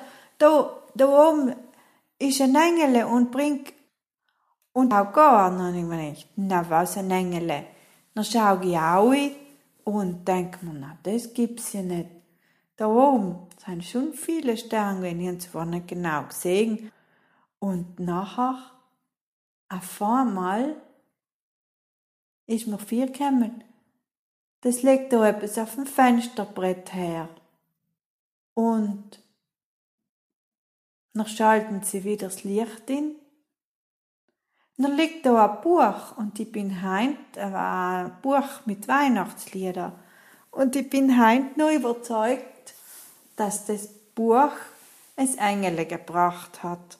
Und wir haben so eine Freude gehabt. Da sind so nette Bilder drin gewesen in dem Büchel. Und das haben wir lange hergenommen, jedes Jahr zur Weihnachtszeit oder zur Adventszeit und haben die ganzen Liedeln gelernt. Die ganzen Weihnachtsliedeln. Und die Bilder umgeschaut und die Mama hat uns erzählt vor dem Adventskranz und ähm, nachher haben wir da noch so äh, ein Dings gehabt, ein, ein Liedl, ein herziges, ein Flachshorens Bibel. Das habe ich vor ein paar Jahren mal vorgesungen. Und da ist, heißt in einer Zeile, es rauschen die Tannen und Feichten, mein Bibel sei Staat und schlaf ein. Und es hat uns einem so viel gefallen, wenn es die Mama auf den Schoß genommen hat und ins gewirkt hat und gesagt, es rauschen die Tannen und Feichten. Und das hat, da haben wir Alben gekannt. So viel Lachen und so viel Hetze haben wir gehabt. Und ähm, das sind so Erinnerungen, die mir recht Freude machen, wenn ich dran denke, das Schmunzeln. Aber was es ähm, Heiligabend umgeht, haben wir uns auf Nachtleih ein kleines Sippel gegeben und danach haben wir müssen warten und, und halt äh, im Zimmer oben, in unser Zimmer, wo wir sind gewohnt haben, bei den großen Tisch um und ein Krippele, was wir zusammen allem aufgestellt haben mit den Stofffiguren, was die Mama gemacht hat. Und zusammen ist der Advent halt nicht Kranz gestanden und halt so. Und in dem Moment, wo es Glockele geleitet hat, sind wir gelaufen über die Stiegen mit den roten Hanfteppichen, einen und eine durch die Gaststube mini und drinnen war der Speisesaal hell erleuchtet mit den schieren Christbaum. Und die Kerzen sind so viele gewesen und ich war allem so entzückt und han Hans Lachen einfach ihn so richtig gespürt, wie es aufgeht und das war so schön, mich richtig gefreut. Und auch haben wir die Stille Nacht gesungen und Sel war halt schon allem schön, wenn wir alle gesungen haben. Aber der Opa da noch und die, und die, der Tata, die haben ja, die Mama, die haben ja gut singen gekannt. Und danach hat es allem Keks und äh, Tee gegeben und die Tanten sein kamen danach vor der Mitternachtsmesse. Und ähm, logisch die Bakteln selber natürlich halt die große Sache und alles Saureisen und so, nicht? Aber halt, ich glaube, überall das Gleiche. Und nachher haben wir so einen alten Plattenspieler gehabt und dann haben wir die schönen alten Platten gekocht mit den schönen Weihnachtslieder sein im Hintergrund gegangen. So eine schöne Stimmung, das richtet man heim, glaube ich, nimmer so zusammenzubringen, weil man einfach schon viel zu früh das Weihnachtszeug äh, und das ganze Tamtam da losgeht. Man ist noch zu Weihnachten schon voller Stuff. Aber das da ähm, in der Erinnerung kann man sich alles wieder herholen, wo man eine Freude gehabt hat. Und mit den Gedanken wünsche ich eigentlich frohe Weihnachten und bleib gesund und ein schönes neues Jahr und dass wir uns bald wieder sehen können. Es grüßt euch die Barbara aus Völs. Vielen Dank.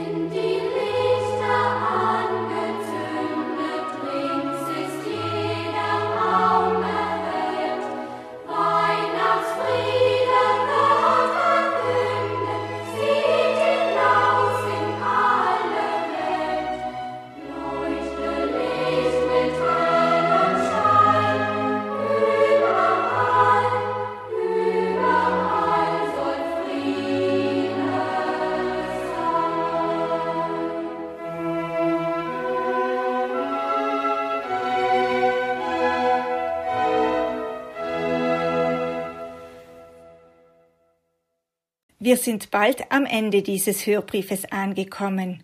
Und natürlich habe auch ich mir Gedanken darüber gemacht, was die Schätze in meinem Alltag sind. Vieles von dem, was ich gefunden habe, habt ihr bereits erwähnt. Über etwas möchte ich euch aber noch kurz erzählen. Besonders wichtig ist für mich mein Zuhause. Hier ist meine Familie, jene Menschen, die mir besonders vertraut sind, mit denen ich reden, lachen, weinen, streiten und mich versöhnen kann, die ich liebe und von denen ich geliebt werde. Bei mir zu Hause ist es warm. In der Küche wird Essen gekocht und wir versammeln uns zum gemeinsamen Essen. Es gibt ein Zimmer, wo ich mich zurückziehen kann. Ich habe ein Bett, wo ich mich ausruhen kann. Es gibt Türen in meinem Zuhause. Türen, die ich schließen kann, wenn ich mich zurückziehen möchte, und die ich öffnen kann, wenn ich andere Menschen suche oder in die Welt hinaus möchte. Mein Zuhause ist der Platz, wo ich immer wieder zurückkehren kann, wenn ich unterwegs war. Ja, mein Zuhause ist sehr kostbar für mich. Liebe Hörerinnen und Hörer, ich wünsche euch frohe Weihnachten und ein gutes Jahr 2021. Ich wünsche euch Zeit zum Verschenken und für ein Miteinander. Ich wünsche euch, dass ihr auch gerne mit euch selber seid. Gute Gedanken, die euch in der Weihnachtszeit und im neuen Jahr begleiten und kleine Freuden, die ihr schätzen könnt und die so Wärme und Licht in euer Leben bringen. Den Abschluss dieses Hörbriefes machen heuer die Logopädin Veronika und ihre Familie. Sie nehmen uns mit auf eine Schatzsuche. Wir wünschen allen frohe Weihnachten. Jakob, Anne, Elias, Veronika, Erwin.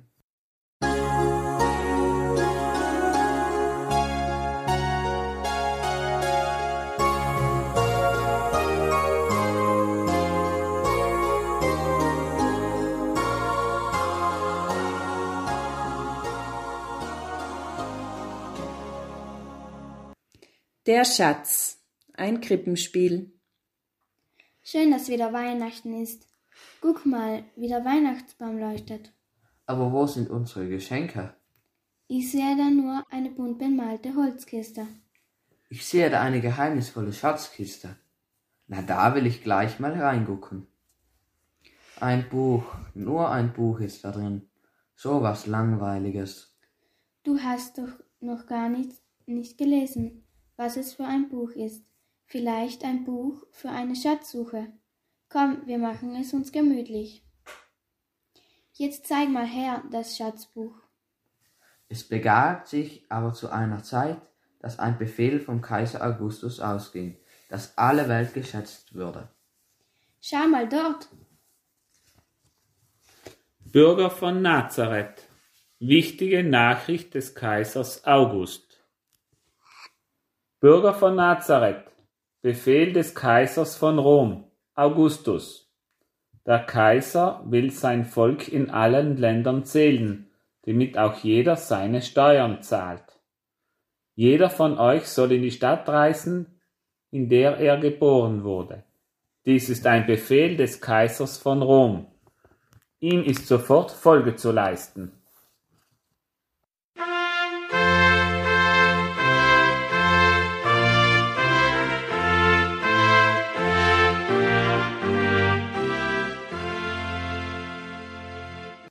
Zwei Menschen machen sich auf den Weg. Maria und Josef. Die Stadt, in die sie ziehen, heißt Bethlehem. Es ist ein langer, dunkler Weg. Doch noch wissen sie nicht, dass es ein Weg ins Licht sein wird. Bergauf und bergab müssen sie gehen. Besonders für Maria ist der lange Weg schwer, denn sie erwartet ein Kind. Was für ein langer Weg bloß weil der Kaiser Augustus sein Volk zählen will. Jeder soll in seiner Geburtsstadt auf einer Liste geschrieben werden, nur wegen der Steuern. Als ob Geld glücklich macht. Für ein glückliches Leben braucht man ganz andere Schätze. Ich kann nicht mehr. Bald wird das Kind zur Welt kommen. Mach dir keine Sorgen. Wir suchen gleich ein Plätzchen zum Übernachten. Endlich sind sie in der Nähe von Bethlehem. Von weitem sehen sie schon die Lichter. Es ist Nacht. Sie brauchen einen Platz zum Schlafen. Da kommen sie an ein Haus. Es ist ein Gasthaus. Sie klopfen an. Der Wirt öffnet. Wir brauchen eine Bleibe für die Nacht. Wir sind schon lange unterwegs und meine Frau. Wir haben hier keinen Platz mehr. Alle Leute sind heute unterwegs. Mir tun meine Füße und Beine weh und im Bauch sticht es so. Es wird bald so weit sein. Das Kind zur Welt kommt. Wir brauchen jetzt unbedingt eine Unterkunft. Voll Bangen und Hoffen gehen sie weiter. Da sehen sie noch ein Gasthaus. Hoffentlich klappt es da. Nach der Abfuhr vom ersten Wirt ist die Hoffnung nicht mehr sehr groß. Doch da Maria spürt, dass das Kind bald zur Welt kommt, versuchen sie es erneut. Wir brauchen einen Platz für die Nacht. Ich erwarte ein Kind, die Schmerzen, die Geburtswehen fangen schon an. Oh Gott, auch das noch. Mein Haus ist voll. Was sollen wir bloß tun? Wo sollen wir bloß hin? Man kann doch nicht mitten in der Nacht bei Dunkelheit auf freiem Feld oder unter irgendwelchen Büschen ein Kind zur Welt bringen. Das überlebt meine Frau nicht. Na ja, ich habe da noch einen Stall vor der Stadt. Meine Kühe und Schafe sind da untergebracht. Da ist noch Platz für sie und auch für ihren Esel ist eine Ecke frei. Mäuse sind da keine, da passt meine Katze auf. Höchstens, dass die Tauben im Gebälk ein wenig Mist machen. Es ist dort zumindest windgeschützt und eine Laterne kann ich euch mitgeben. Ich werde euch hin, dahin bringen. Ein Stall. Aus Brettern gebaut. Nicht schön, aber wenn es nichts anderes gibt. Maria und Josef öffnen die Tür. Sie sehen Heu und Stroh und eine Futterkrippe für die Tiere. In diesem Stall bekommt Maria ihr Kind. Sie legen es in die Krippe, denn ein Bett haben sie nicht. Sie geben dem Kind den Namen Jesus. Über dem Stall am dunklen Himmel leuchtet ein heller Stern.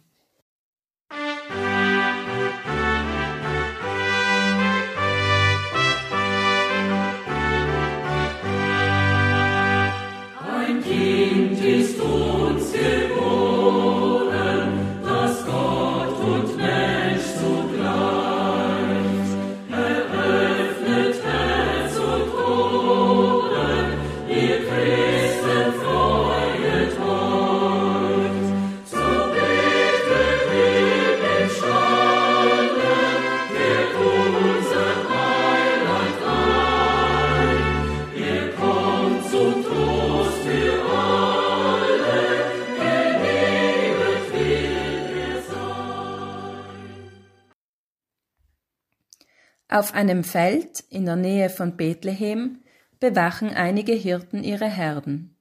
Sie sehen erstaunt zum Himmel. So etwas haben sie noch nie gesehen.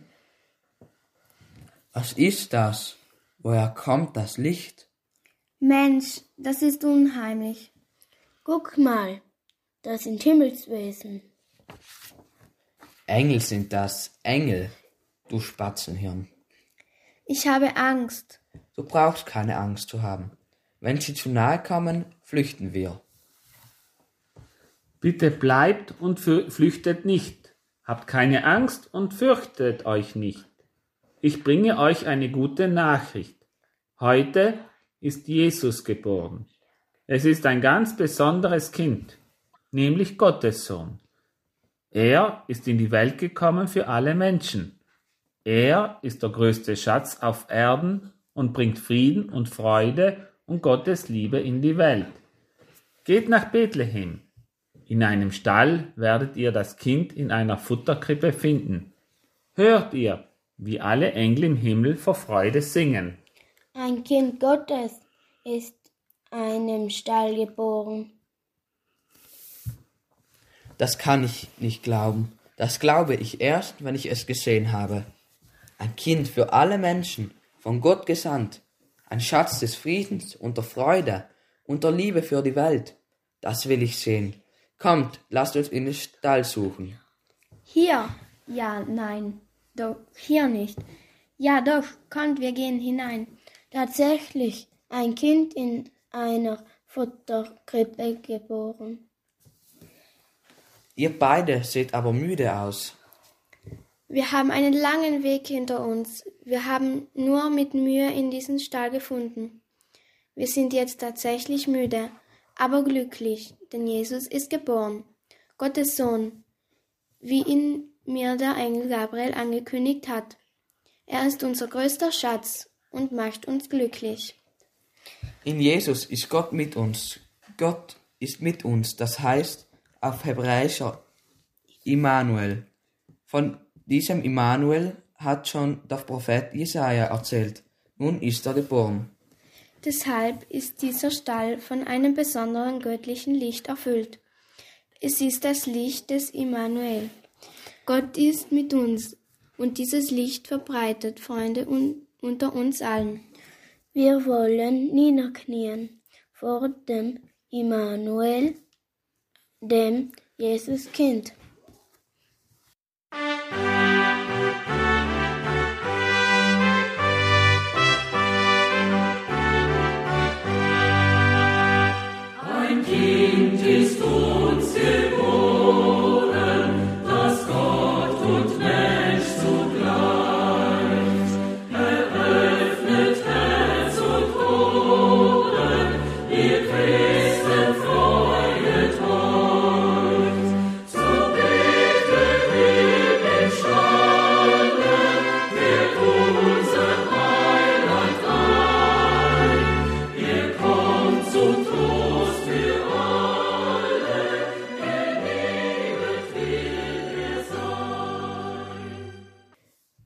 Sie sind weise Männer und kennen den Himmel genau, die drei Sterndeuter aus dem Morgenland.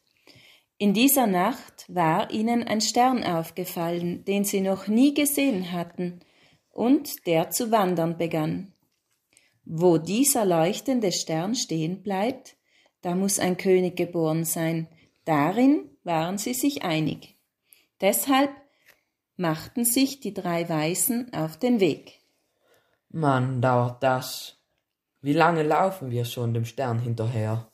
Tagelang, nächtelang, durch glühende Tage, durch eisige Nächte. Ich hoffe, wir haben uns nicht geirrt und finden am Ende den von Gott gesandten König, der Frieden und Freude auf die Welt bringt. Das wäre wunderbar. Ja, solch ein König bräuchten keinen Reichtum, er selbst wäre der größte Schatz für die Menschen. Aber trotzdem sollte man einem solchen König des Friedens und der Freude etwas zur Geburt schenken. Deshalb habe ich Gold dabei. Was habt ihr? Wir haben Weihrauch eingepackt. Und ich habe ein kostbares Kraut eingepackt, Myrrhe genannt. Dies soll der Messias, der König des Friedens und der Freude von mir bekommen. Weißt du noch, neulich, der ko komische König?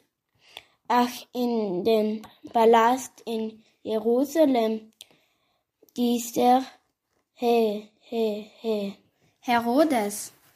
Zu dem sollen wir auch noch einmal hingehen, wenn das Kind den König Gottes gefunden haben, damit auch er diesem Kind Ehre erweisen kann. Der lügt doch, das habe ich genau gespürt. Von diesem nach, nachhungrigen König geht keine Friede und keine Freude aus.